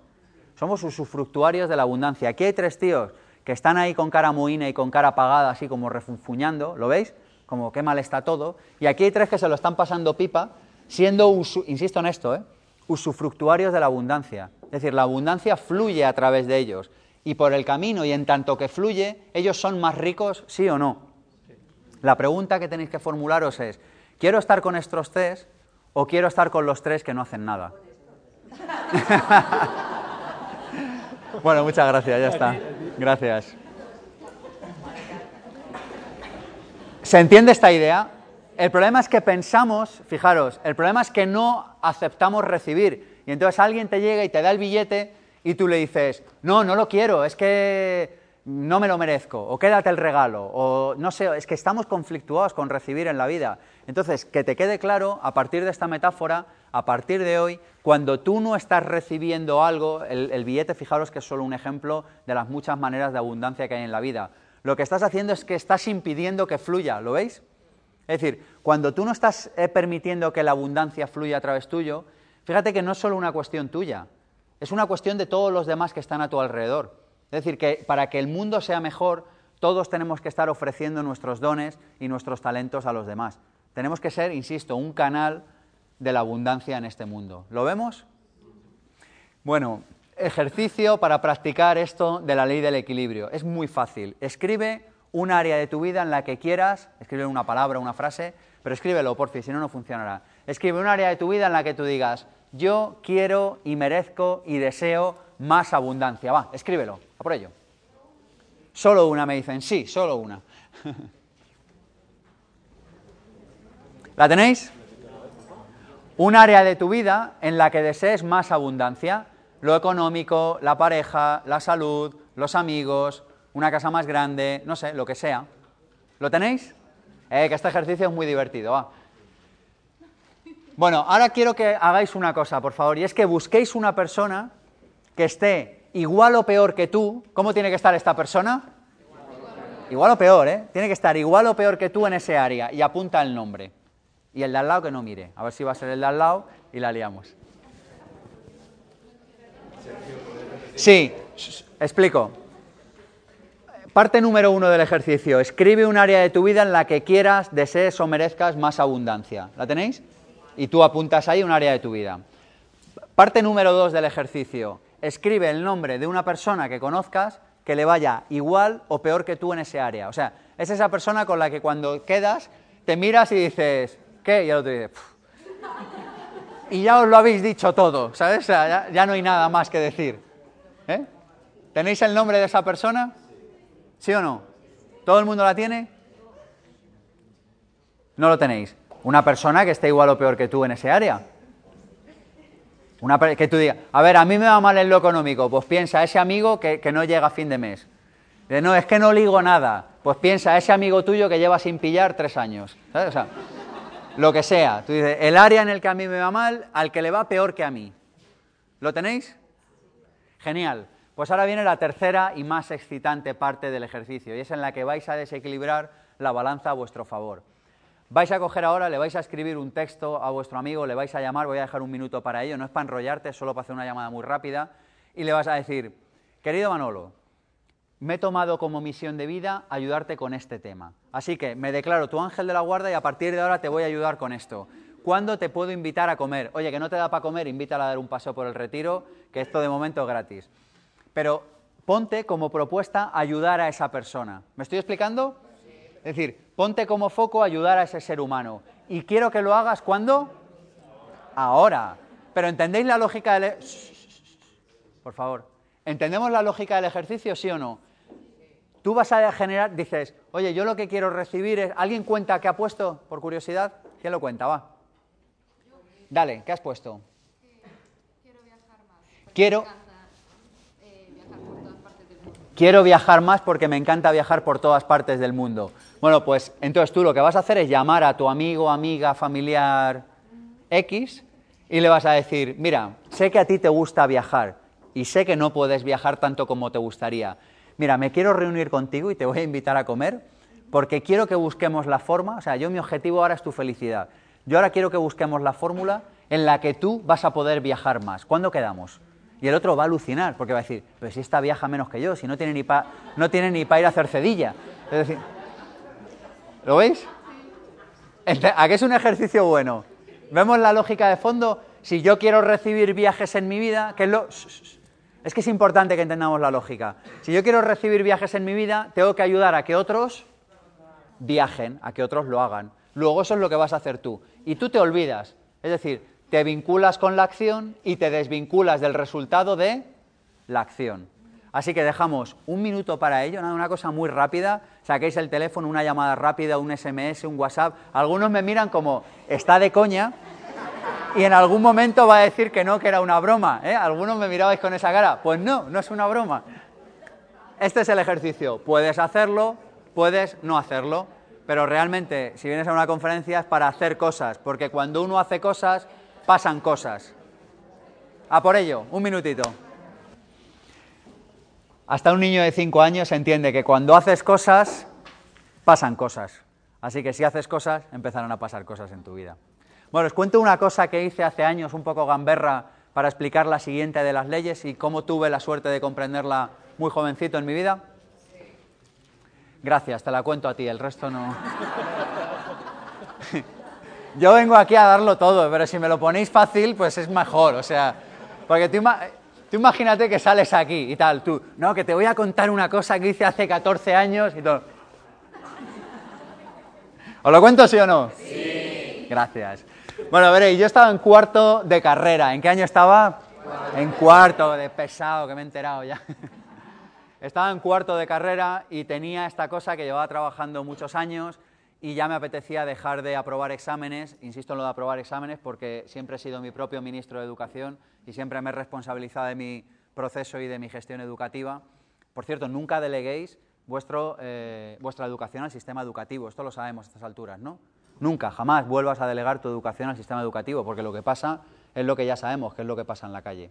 Bueno, el hecho es que yo quería seguir aprobando exámenes, porque por aquel entonces todavía estaba con este tema en la cabeza, y quería trabajar algo menos. Así que me hice un planteamiento y dije, ¿de dónde podría yo sacar dinero? Así como en grandes cantidades, así como de manera rápida. ¿Sabéis que alguien más ha hecho este planteamiento alguna vez en la vida? Genial. Bueno, pues yo por aquel entonces me di cuenta que había muchos concursos de televisión de preguntas y respuestas, así que cogí a mi abuelita y le dije, oye, ¿me darías todos los teléfonos de todos los concursos de tele que haya en la tele que hagan preguntas y respuestas? Y entonces pasé gran parte de mi cuarto año de carrera yendo a concursos de preguntas y respuestas. ¿Os acordáis de estos del, del Constantino Romero y del 50 por 15? Y no sé, iba a televisiones autonómicas, no sé, la verdad que fue una pérdida de dignidad absoluta porque en prácticamente... Claro, porque no es lo mismo que tu amigo te diga capital de Bangladesh y tú ah, Dhaka, pero que imagínate que en vez de Dhaka te lías y dices Hanoi y lo ve un millón de personas. ¿sabes? O sea, verdaderamente fue un poco de pérdida de dignidad. Sea como sea, el hecho es que acabé ganando en uno. Y como fui a muchos concursos, al final, basado en la ley de los grandes números, por cierto, basad cualquier decisión importante de vuestra vida en la ley de los grandes números. Tú dices, si voy a un concurso ganaré o no, si voy a 100 perderé la dignidad o no, pero si voy a 100 antes o después, algo de dinero me llevo a casa. ¿Veis la lógica de la ley de los grandes números? La ley de los grandes números dice, cógete el listado telefónico de Getafe, ponte a vender transatlánticos y antes o después vendes uno. Eso es lo que dice la ley de los grandes números. Total, que después de ir a muchos concursos de televisión, hubo uno en el que gané, me permitió acabar la carrera, me permitió tomarme esos años con cierto relax y me permitió, bueno, pues arrancar mi vida joven de una manera diferente a como hubiera sido y yo siempre le he estado profundamente agradecido a la vida con ello.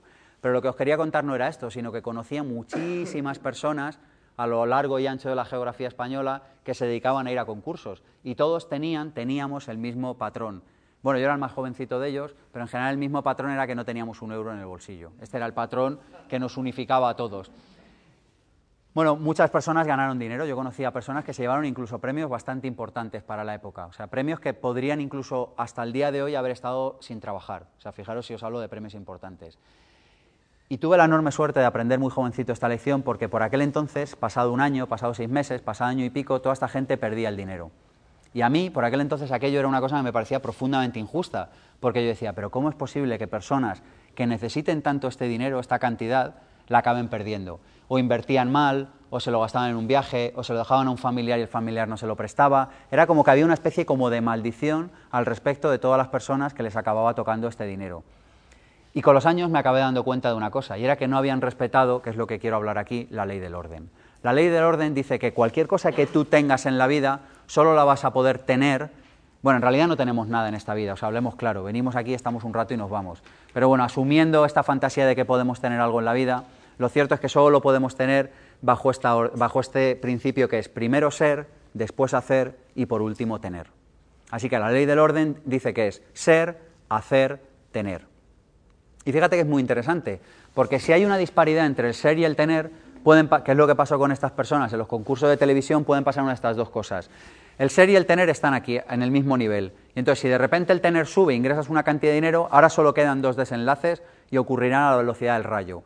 Uno es que tu ser aumente y empiece a pensar, a sentir y a hacer como el de una persona que tiene esta cantidad económica. Si esto no sucede en un tiempo rápido, lo que va a pasar es que esta cantidad económica se va a adecuar a la persona que es, hace y se comporta como la persona que tiene esta cantidad económica. ¿Esta idea se entiende? Es decir, que no puede haber disparidad entre el ser y el tener. Al menos no es sostenible en el tiempo. Fíjate si me interesó el tema que me puse a investigar y siempre hay una universidad o anglosajona o británica o, estadounidense que ha hecho un estudio para cualquier cosa, ¿sí o no?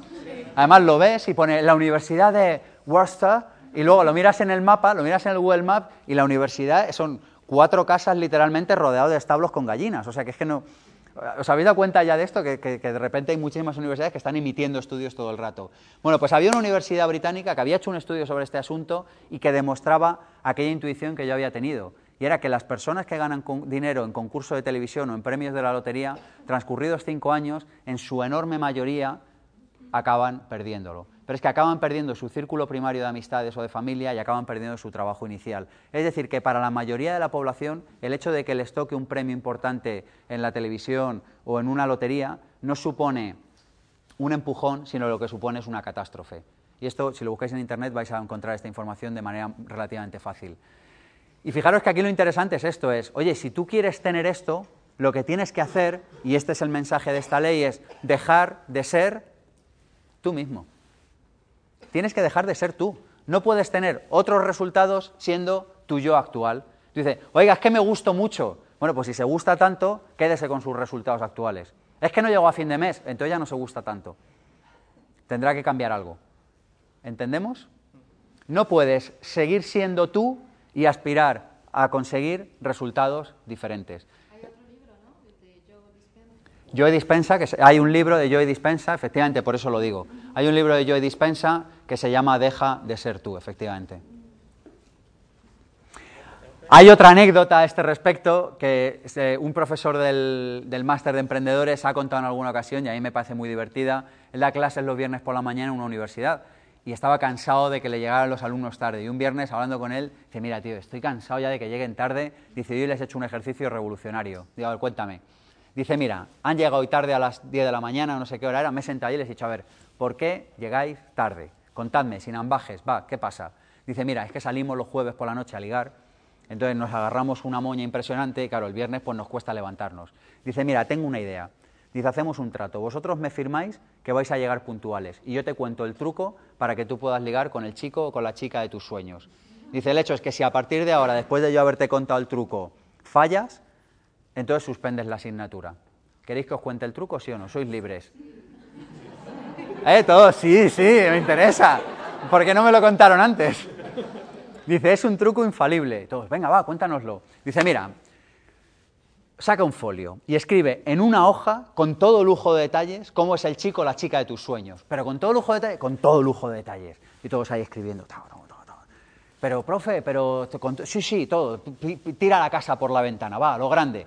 Y todos ahí escribiendo un folio con el chico o la chica de su sueño. Dice, segunda parte del ejercicio, dice, escribe de quién se enamoraría el chico o la chica de tus sueños. ¿En serio? Sí, sí, escríbelo, escríbelo. Va, todos ahí escribiendo, ¿no? Pues esto sería así, sería así, haría esto, haría aquello, tendría esto, tendría aquello. Dice, bueno, ahora ya tenéis los dos folios, ¿no? Y dos, sí. Dice, bueno, pues ahora ya podéis venir el viernes que viene puntuales. Tu trabajo durante los próximos años es convertirte en la persona de la segunda hoja. Dice, pero es que yo no soy así. Dice, exactamente, ese es el problema, que no eres así. Por eso llegas tarde.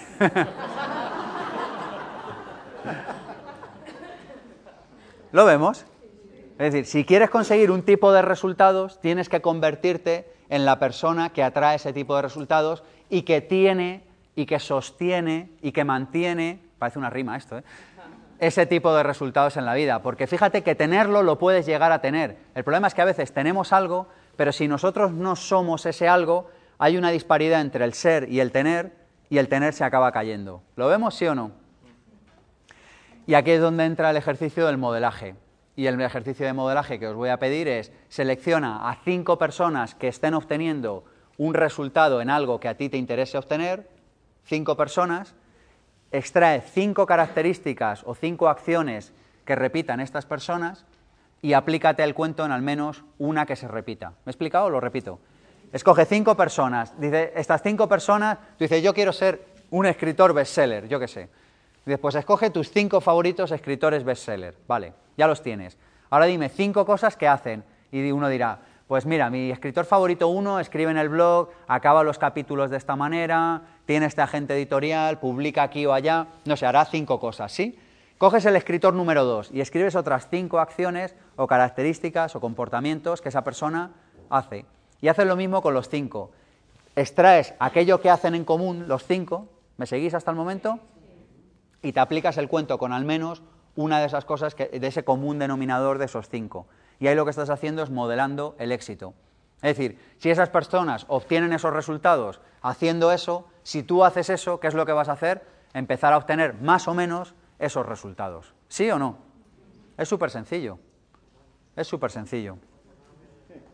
Mirad, yo tengo una buena noticia que daros, y es que el éxito es una plantilla. El éxito es una plantilla, con todos mis respetos para los matemáticos de la sala, pero el éxito es una ciencia casi tan exacta como las matemáticas. ¿Lo vemos? Hoy se sabe perfectamente lo que hay que hacer en cada ámbito de la vida para obtener los resultados que quieres obtener. Y si alguien me mira con cara de pez en este momento, es solo porque no ha leído lo suficiente o no se ha formado o no se ha aplicado lo suficiente con un área concreta de su vida. Dice, no es que a mí la pareja se me hace cuesta arriba. Tío, hay 100.000 tíos que han escrito libros de cómo hacer que te vaya bien en eso. Hay gente que te contará su experiencia generosamente en una formación y hay personas a las que le va bien. Pregúntales. Oiga, es que a mí me va mal en el dinero. Mira, tío, hay gente que ha escrito lo que no está en los escritos, nunca mejor dicho, para que te, y te va a contar cómo les fue bien, qué hicieron para que les fuera bien, qué estrategias siguieron, en lo que se equivocaron. Es decir, el único motivo por el que no te va bien en un área es porque no tienes la suficiente vocación de aprender en ese área. Siento no ser el más simpático de la sala, pero es así. Y esto hoy en día es una gran noticia. Es una gran noticia, porque si sabemos que el éxito es una plantilla, lo único que tenemos que hacer es aprendernos la plantilla, es decir, saber cuáles son los principios, las acciones y los hábitos que rigen el éxito. ¡Wow! ¿Está, genial esta idea o no? A mí, cuando me di cuenta de esto, me entró una tranquilidad absoluta en mi vida. Porque, claro, es, es de estar tranquilo, porque dices, el día que quiera mejorar en un ámbito concreto, si empiezo a aprender sobre ese ámbito concreto, voy a mejorar. ¿Sí o no? Y vaya que si mejoras. Vaya que si mejoras. Bueno, y vamos a por una última ley. Atención, que esta traerá cola. Y si nos da tiempo, cuento dos, pero de momento una seguro. La ley del mínimo esfuerzo. ¿Cómo se llama esta ley? La ley del mínimo esfuerzo. Por Dios, entérate ya que sacrificarse está de modé, que sacrificarse no tiene ningún mérito, que, que no tiene ninguna gracia esforzarse, que no me extraña que los niños no quieran esforzarse, yo tampoco. Dice, es que, es que los ninis no se esfuerzan, claro, ni yo. Es que, es que tú dile a alguien que se esfuerce, a ver qué te dice. ¿Me dejáis que explique este concepto?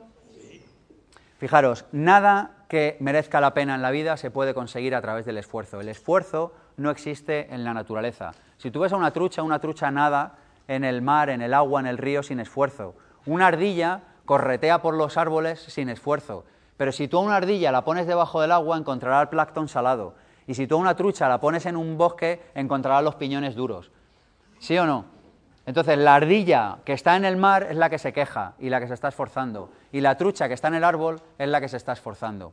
Cuando tú hagas aquello que has venido a hacer a este mundo, sin duda, porque cada uno de nosotros tiene una misión que hacer en este planeta, el esfuerzo se barre de un plumazo de tu vida, porque lo único que encuentras son oportunidades y minutos para dedicarte a aquello que quieras. ¿Significa esto que no te vas a levantar ni una sola mañana de tu vida cansado? No, a lo mejor hay un día que, que te levantas más apático que otro. Pero en general, así, la foto grande lo que nos está diciendo es, si todavía te estás esforzando en tu vida, no estás en el sitio en el que tienes que estar. Porque yo no sé quién ha hecho este universo ni la manera en la que lo hizo, pero sí que tengo una cosa clara, y es que en un universo perfecto como en el que vivimos, no puede existir la noción de esfuerzo.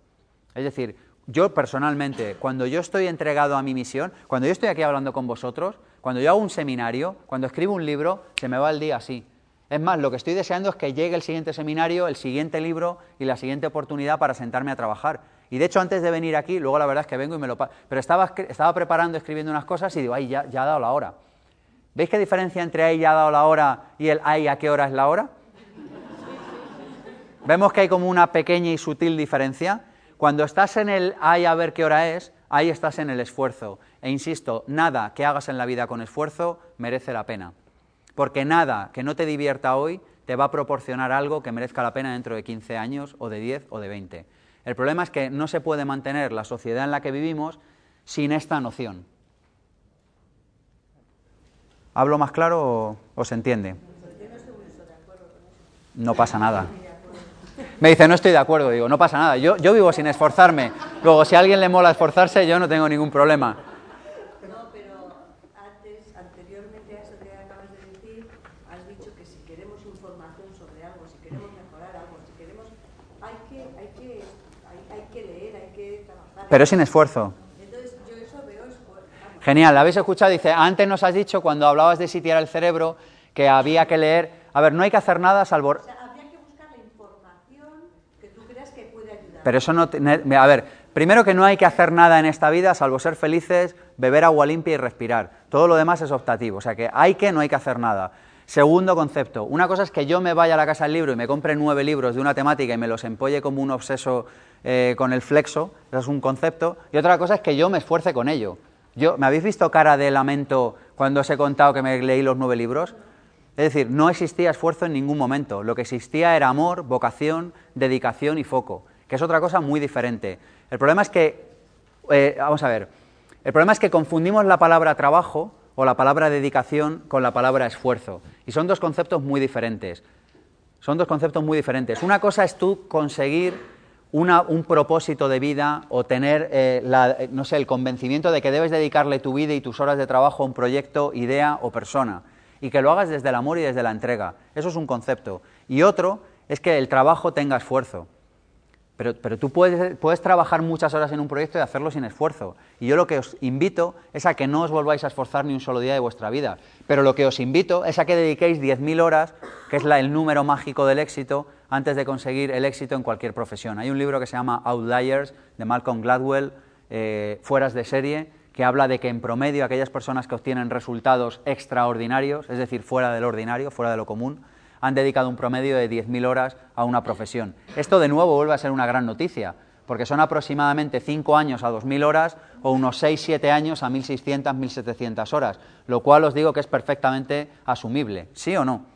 Es decir, que una cosa es que yo dedica, de- decida dedicarle 10.000 horas a un proyecto y otra cosa es que yo me esfuerce en ese proyecto. Y yo te digo, esforzarse contradice la ley de los medios y los fines, porque la ley de los medios y los fines dice que si yo planto semillas de tomate voy a obtener tomate, es de sentido común. Si yo planto lechuga, obtengo lechuga. Si yo planto esfuerzo, ¿qué voy a obtener mañana? Esfuerzo, pero no lo vemos. Llevas toda la vida esforzando. Mira, yo todas las. Mira, yo os, hablo por mí, para que. Pero por mí, por cantidad de casos que conozco.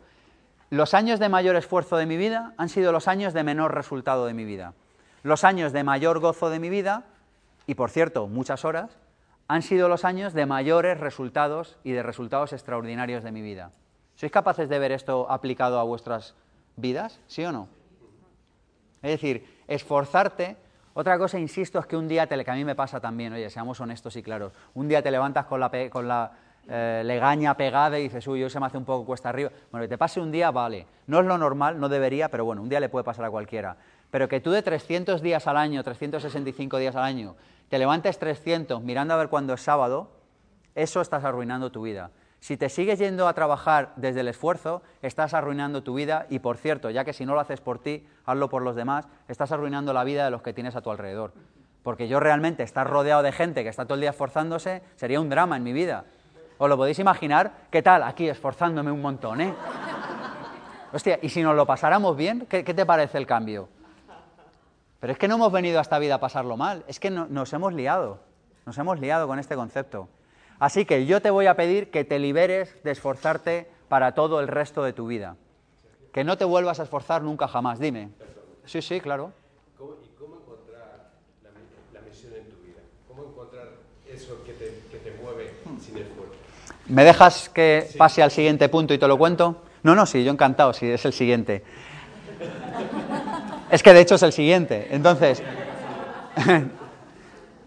dice, bueno, está bien, vale. Mira, a ver, la cuestión es la siguiente, es, tienes que enterarte qué ganas con el esfuerzo. Mira que cuando estás esforzándote no estás poniendo foco a las cuestiones verdaderamente importantes de tu vida.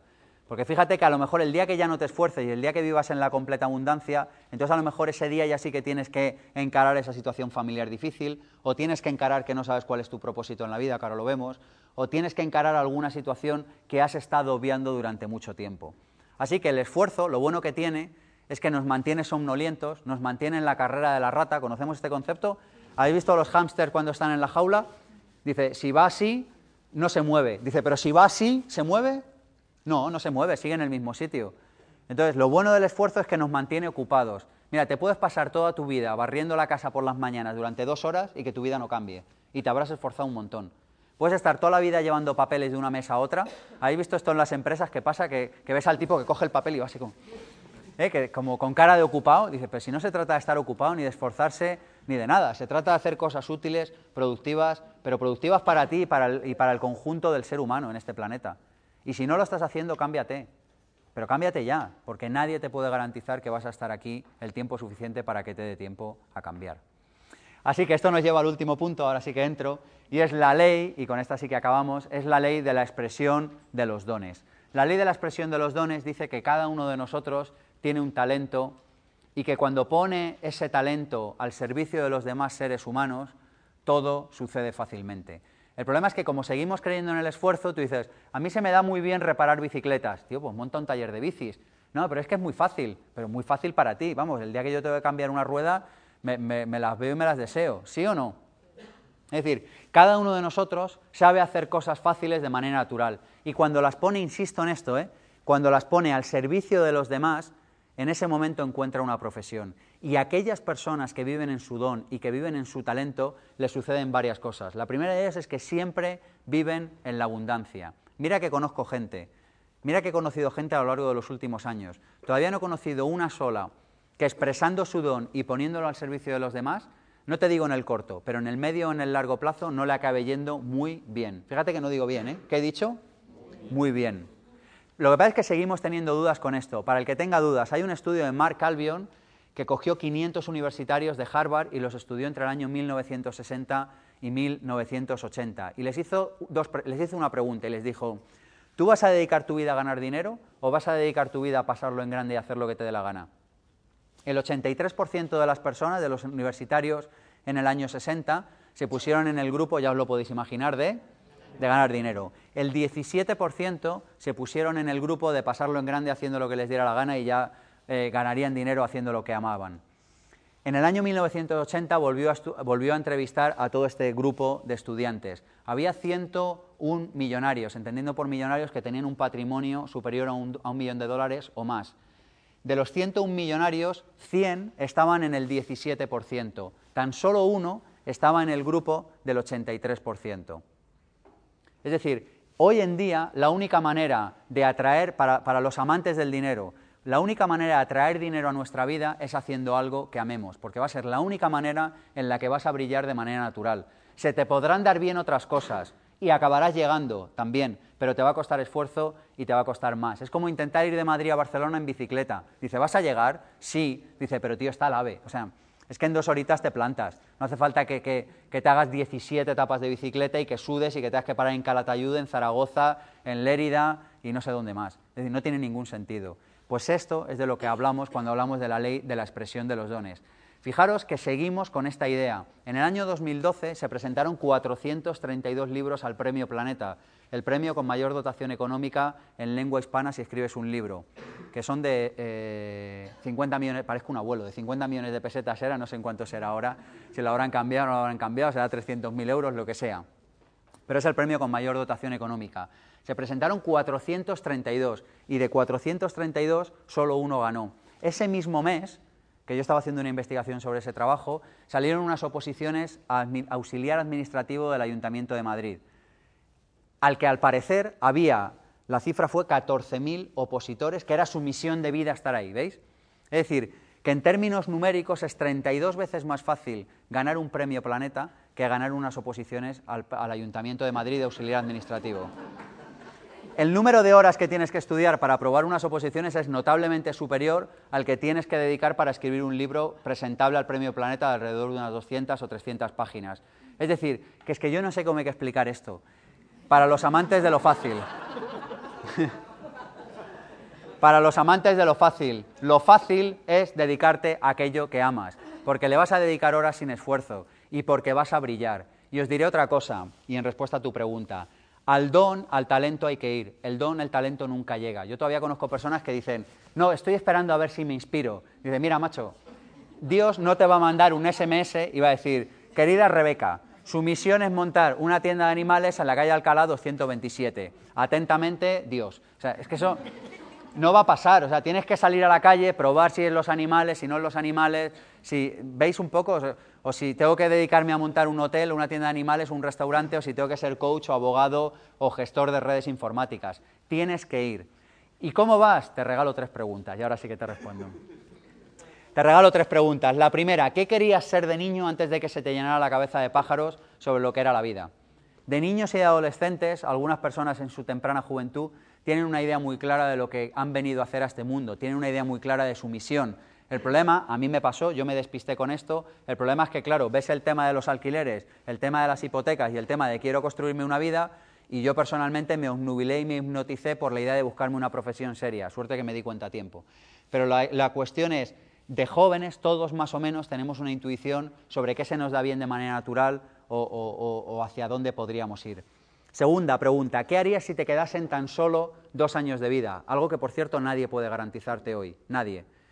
De modo que si te quedasen tan solo dos años de vida, probablemente dejarías de perder el tiempo miserablemente haciendo lo que estás haciendo ahora, en algunas cosas de tu vida, entendedme, y te dedicarías a hacer aquello que verdaderamente aporta significado a tu vida. Lo curioso es que aunque a nadie le pueden garantizar que le quedan dos años de vida, seguimos viviendo como si fuésemos Matusalén y nos fuesen a quedar 200 años de vida.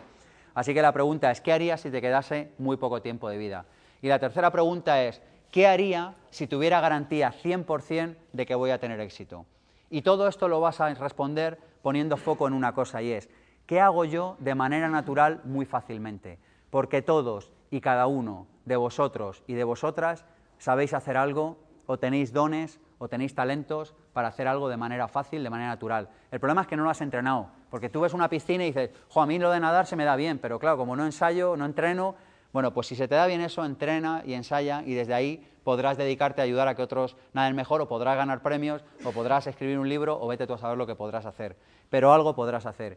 Y fijaros que el talento siempre está en el cruce entre dos ideas y es qué necesitan los demás y cómo puedo yo aportarles algo a los demás con lo que sé hacer. Lo repito, tu don y tu talento siempre está en el cruce entre dos líneas. ¿Qué sé hacer yo por un lado, qué se me da a mí bien de manera natural y por otro lado, qué es lo que necesita la gente. No solo lo que a ti se te da bien, es lo que a ti se te da bien y lo que necesita la gente. No solo lo que necesita la gente, es lo que necesita la gente y que tú puedas solucionar aplicando tus dones y tus talentos de manera natural. Y os digo una cosa, en la cantidad de centenares de emprendedores que he conocido en los últimos años, en la cantidad de personas que han venido a la radio, a las conferencias, me he conocido personas, he conocido personas que viven de las cosas más extrañas. Así que tengo una creencia, que más que una creencia es una certeza, y es, hoy en día se puede vivir de cualquier cosa. ¿Sí o no? Y seguimos pensando que para vivir hay que ser abogado, que está muy bien si a alguien le gusta, ¿eh? o hay que ser economista, que está fantástico si a alguien le gusta. Pero la cuestión es que yo dudo bastante que todos queramos casualmente, que haya 14.000 tíos que quieran casualmente ser auxiliares administrativos del Ayuntamiento de Madrid. Me creo que puedan quererlo mil o 500 o 100 o no sé cuántos, pero 14.000 no me lo creo. Eso es una decisión que está tomada desde él, desde el miedo. Es decir, no están yendo a por lo que quieren, sino que están huyendo de lo que, de lo que no quieren. Así que espero haberos persuadido durante estas 90 últimos minutos de que vivimos en un mundo abundante, de que merece la pena perseguir la abundancia y para aquellas personas que quieran saber más, me gustaría hablaros durante dos minutos de los dos próximos talleres que tenemos y luego hacemos un turno de preguntas. ¿Tengo vuestro permiso para hacer esto? Sí. Me gustaría comentaros lo siguiente. Hay dos talleres próximamente. El primero es el, para los que os haya gustado la conferencia de hoy, tenéis la publicidad encima de vuestras sillas.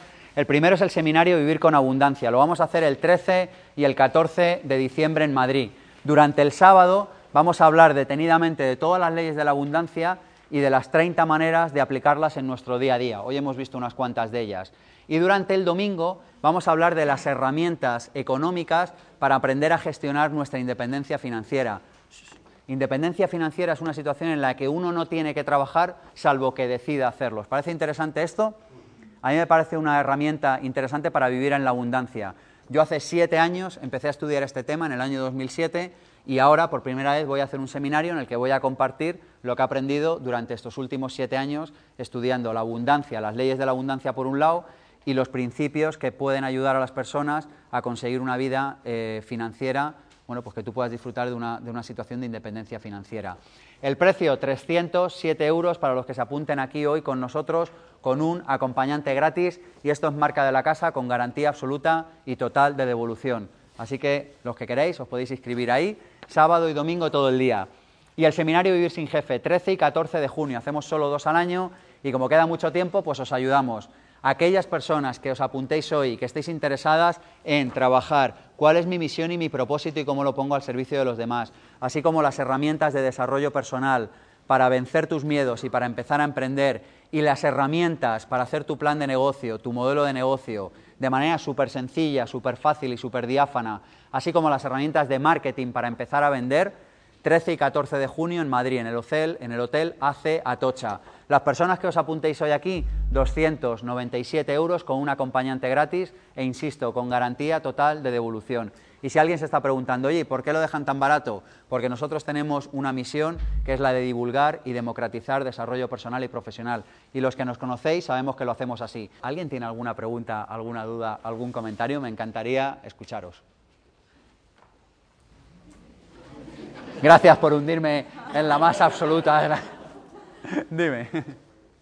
¿Cómo podemos echar fuera los malos pensamientos? ¿Cómo podemos echar a ver, en realidad no puedes echar fuera nada. En realidad lo único que puedes hacer es fomentar los buenos pensamientos, para lo cual hay varias herramientas. Una de ellas es la visualización, otra de ellas es sitiar tu cerebro y otra de ellas que trabajaremos en el seminario y si no en otra charla te viene si lo explico, son las declaraciones, que es leer todos los días la nueva manera en la que tú quieres que tu cerebro piense.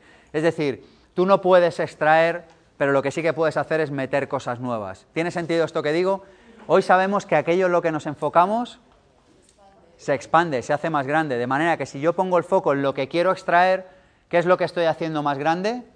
lo que quiero extraer. De manera que eso me olvido por completo, lo dejo ahí, y a lo que me dedico es a incorporar nuevos pensamientos para que antes o después acaben expulsando estos. Es decir, si tú estás cansada de vivir en una casa pequeña, visualízate todos los días en una casa grande. Y luego entra en acción, estudia marketing, eh, aprende a, ofrecer más valor a tus clientes, a tu jefe, a quien sea, haz todo lo que tengas que hacer, pero todos los días visualiza esa casa grande y acabarás viviendo en esa casa grande. Yo os digo esto y os lo digo por experiencia, porque yo es una herramienta que he utilizado en muchas ocasiones en mi vida, en muchas. Y yo te podría decir, yo la casa en la que vivo la visité mucho, pero mucho, ¿eh? años antes de vivir. El coche que conduzco me lo alquilé años antes de conducirlo. ¿Veis lo que quiero decir? Es decir, yo ya, yo ya había vivido esas experiencias, las había visualizado muchas veces, pero además las había revivido en el plano de lo físico, porque de esa manera yo sé que me acerco a esos objetivos. Es decir, que lo que yo os cuento está experimentado, pero no por mí, que esto no me lo he inventado yo. ¿eh? Yo lo que hago aquí es un resumen de la cantidad de personas que se han dedicado durante los últimos siglos a estudiar el éxito, que nos han dejado un legado impresionante, ¿sí o no? El problema es que no lo estudiamos y como no lo estudiamos no entendemos, obtenemos resultados en nuestra vida y no entendemos por qué suceden. Pero hoy en día se sabe que aquello en lo que nos enfocamos se expande, así que la mejor manera de quitar los pensamientos negativos es no prestándoles absolutamente nada de atención y poniendo el foco en aquello que sí que quieres materializar en tu vida. ¿Alguien me quiere decir que se lleva de aquí? Dime. Sí. Habla tal que el de allí de la esquina del todo te oiga. que yo lo, lo que no he comprendido muy bien es eh, la ley de eh, eh, ser, eh, La ley del orden que dice ser, hacer, tener. ser, hacer, tener. Entonces, ¿por qué, por ejemplo, si a mí me toca la lotería y me toca un gran premio, eh, ¿por qué lo voy a perder? O sea, ¿qué es lo que tengo que cambiar para poder mantenerlo? Entiendo que hay cosas para yo mantener. Tienes billetes de lotería de... ¿eh? Te, has, te has comprado el fajo billetes y has dicho, ahora como me toque encima lo pierdo.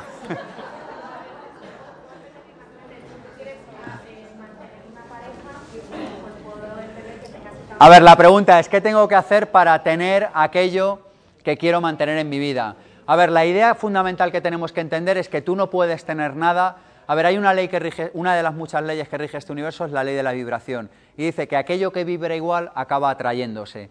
Como tú ya sabes esto, si tú eres una persona que piensa pobre, que piensa en términos de escasez económica, vas a vivir con escasez económica a tu alrededor, ¿sí o no? ¿Esto lo entendemos? Si a mí de repente me entra abundancia económica y yo tengo este pensamiento, es que solo puede haber uno de estos dos enlaces. O yo empiezo a pensar como una persona que tiene esa cantidad económica, o esa cantidad económica se adecua a mi forma de ser y de pensar y de sentir. Es que no hay otro resultado. Porque, solo podemos tener a nuestro alrededor aquello que nosotros somos previamente. Acuérdate del ejercicio del profe del máster de emprendedores. Dice, esta es el chico o la chica de tus sueños, esta es la persona de la que se enamora el chico o la chica de tus sueños, conviértete en esto. Porque igual a este o a esta te la ligas un día, pero al día siguiente desaparece, porque no es este. ¿Lo entendemos? Es decir, que lo único que tienes que hacer es pensar cómo es la persona que tiene esto que yo quiero mantener en mi vida. ¿Sí o no? Cuando tú veas una persona que obtiene un resultado que a ti te gusta, di, ¿cómo es esa persona? Fíjate que ni siquiera te digo que te preguntes qué hace, que también, que es la herramienta del modelaje. Pero antes del preguntarte qué hace, tienes que preguntarte qué es. ¿Lo vemos? ¿Qué es esa persona en esencia? ¿Cómo siente? ¿Cómo piensa? ¿Cómo hace? ¿Cómo es? Así que si te has comprado billetes de lotería, es muy curioso. El otro día pasó por esta calle del centro de Madrid que va de Sol a Callao y había una cola enorme para comprar décimos de lotería. Sigo subiendo la calle, que como sabéis hay una librería muy conocida y muy grande, y no había cola para entrar. Y me llamó profundamente la atención, porque digo, comprando en la librería o apuntándote a una buena formación, obtienes el resultado de manera inevitable. Es que estás condenado, o sea, no, no, es que no, no nos riamos. Si tú haces lo que tienes que hacer, piensas de la forma en la que tienes que pensar y haces lo que tienes que hacer el tiempo suficiente, estás benditamente condenado, a aunque tú no quieras, o sea, aunque luego ya por el camino cambies de opinión, ese resultado te viene. ¿Entendemos? Pero lo que queremos es el resultado fácil. Entonces había cola de personas comprando el billete de lotería, pero no había cola en una librería. A mí esto me... Yo os lo paré la bici, me quedé mirando, digo, no me lo puedo creer. Es que hay veces que me- todavía me sigo asombrando del mundo en el que vivo. Digo, porque yo entiendo que alguien quiera ese resultado económico, si es legítimo, yo también lo quiero para mi vida, pero ¿por qué no vas a la vía en la que lo vas a obtener de manera inevitable? No sé si te ha ayudado. Genial. Bueno, pues hasta aquí hemos llegado. Cualquier pregunta, duda, me quedo aquí unos minutitos más en lo que recogemos. ¿Lo habéis pasado bien? Sí. La semana que viene estamos aquí otra vez. Gracias. Si te ha gustado este vídeo puedes hacer tres cosas. 1. Suscríbete a nuestro canal de YouTube, Pensamiento Positivo 1. 2. Compártelo con tus familiares y amigos en redes sociales. Y 3. Visita pensamientopositivo.org y apúntate a nuestra lista de correo para recibir los regalos y la información que vamos mandando. pensamientopositivo.org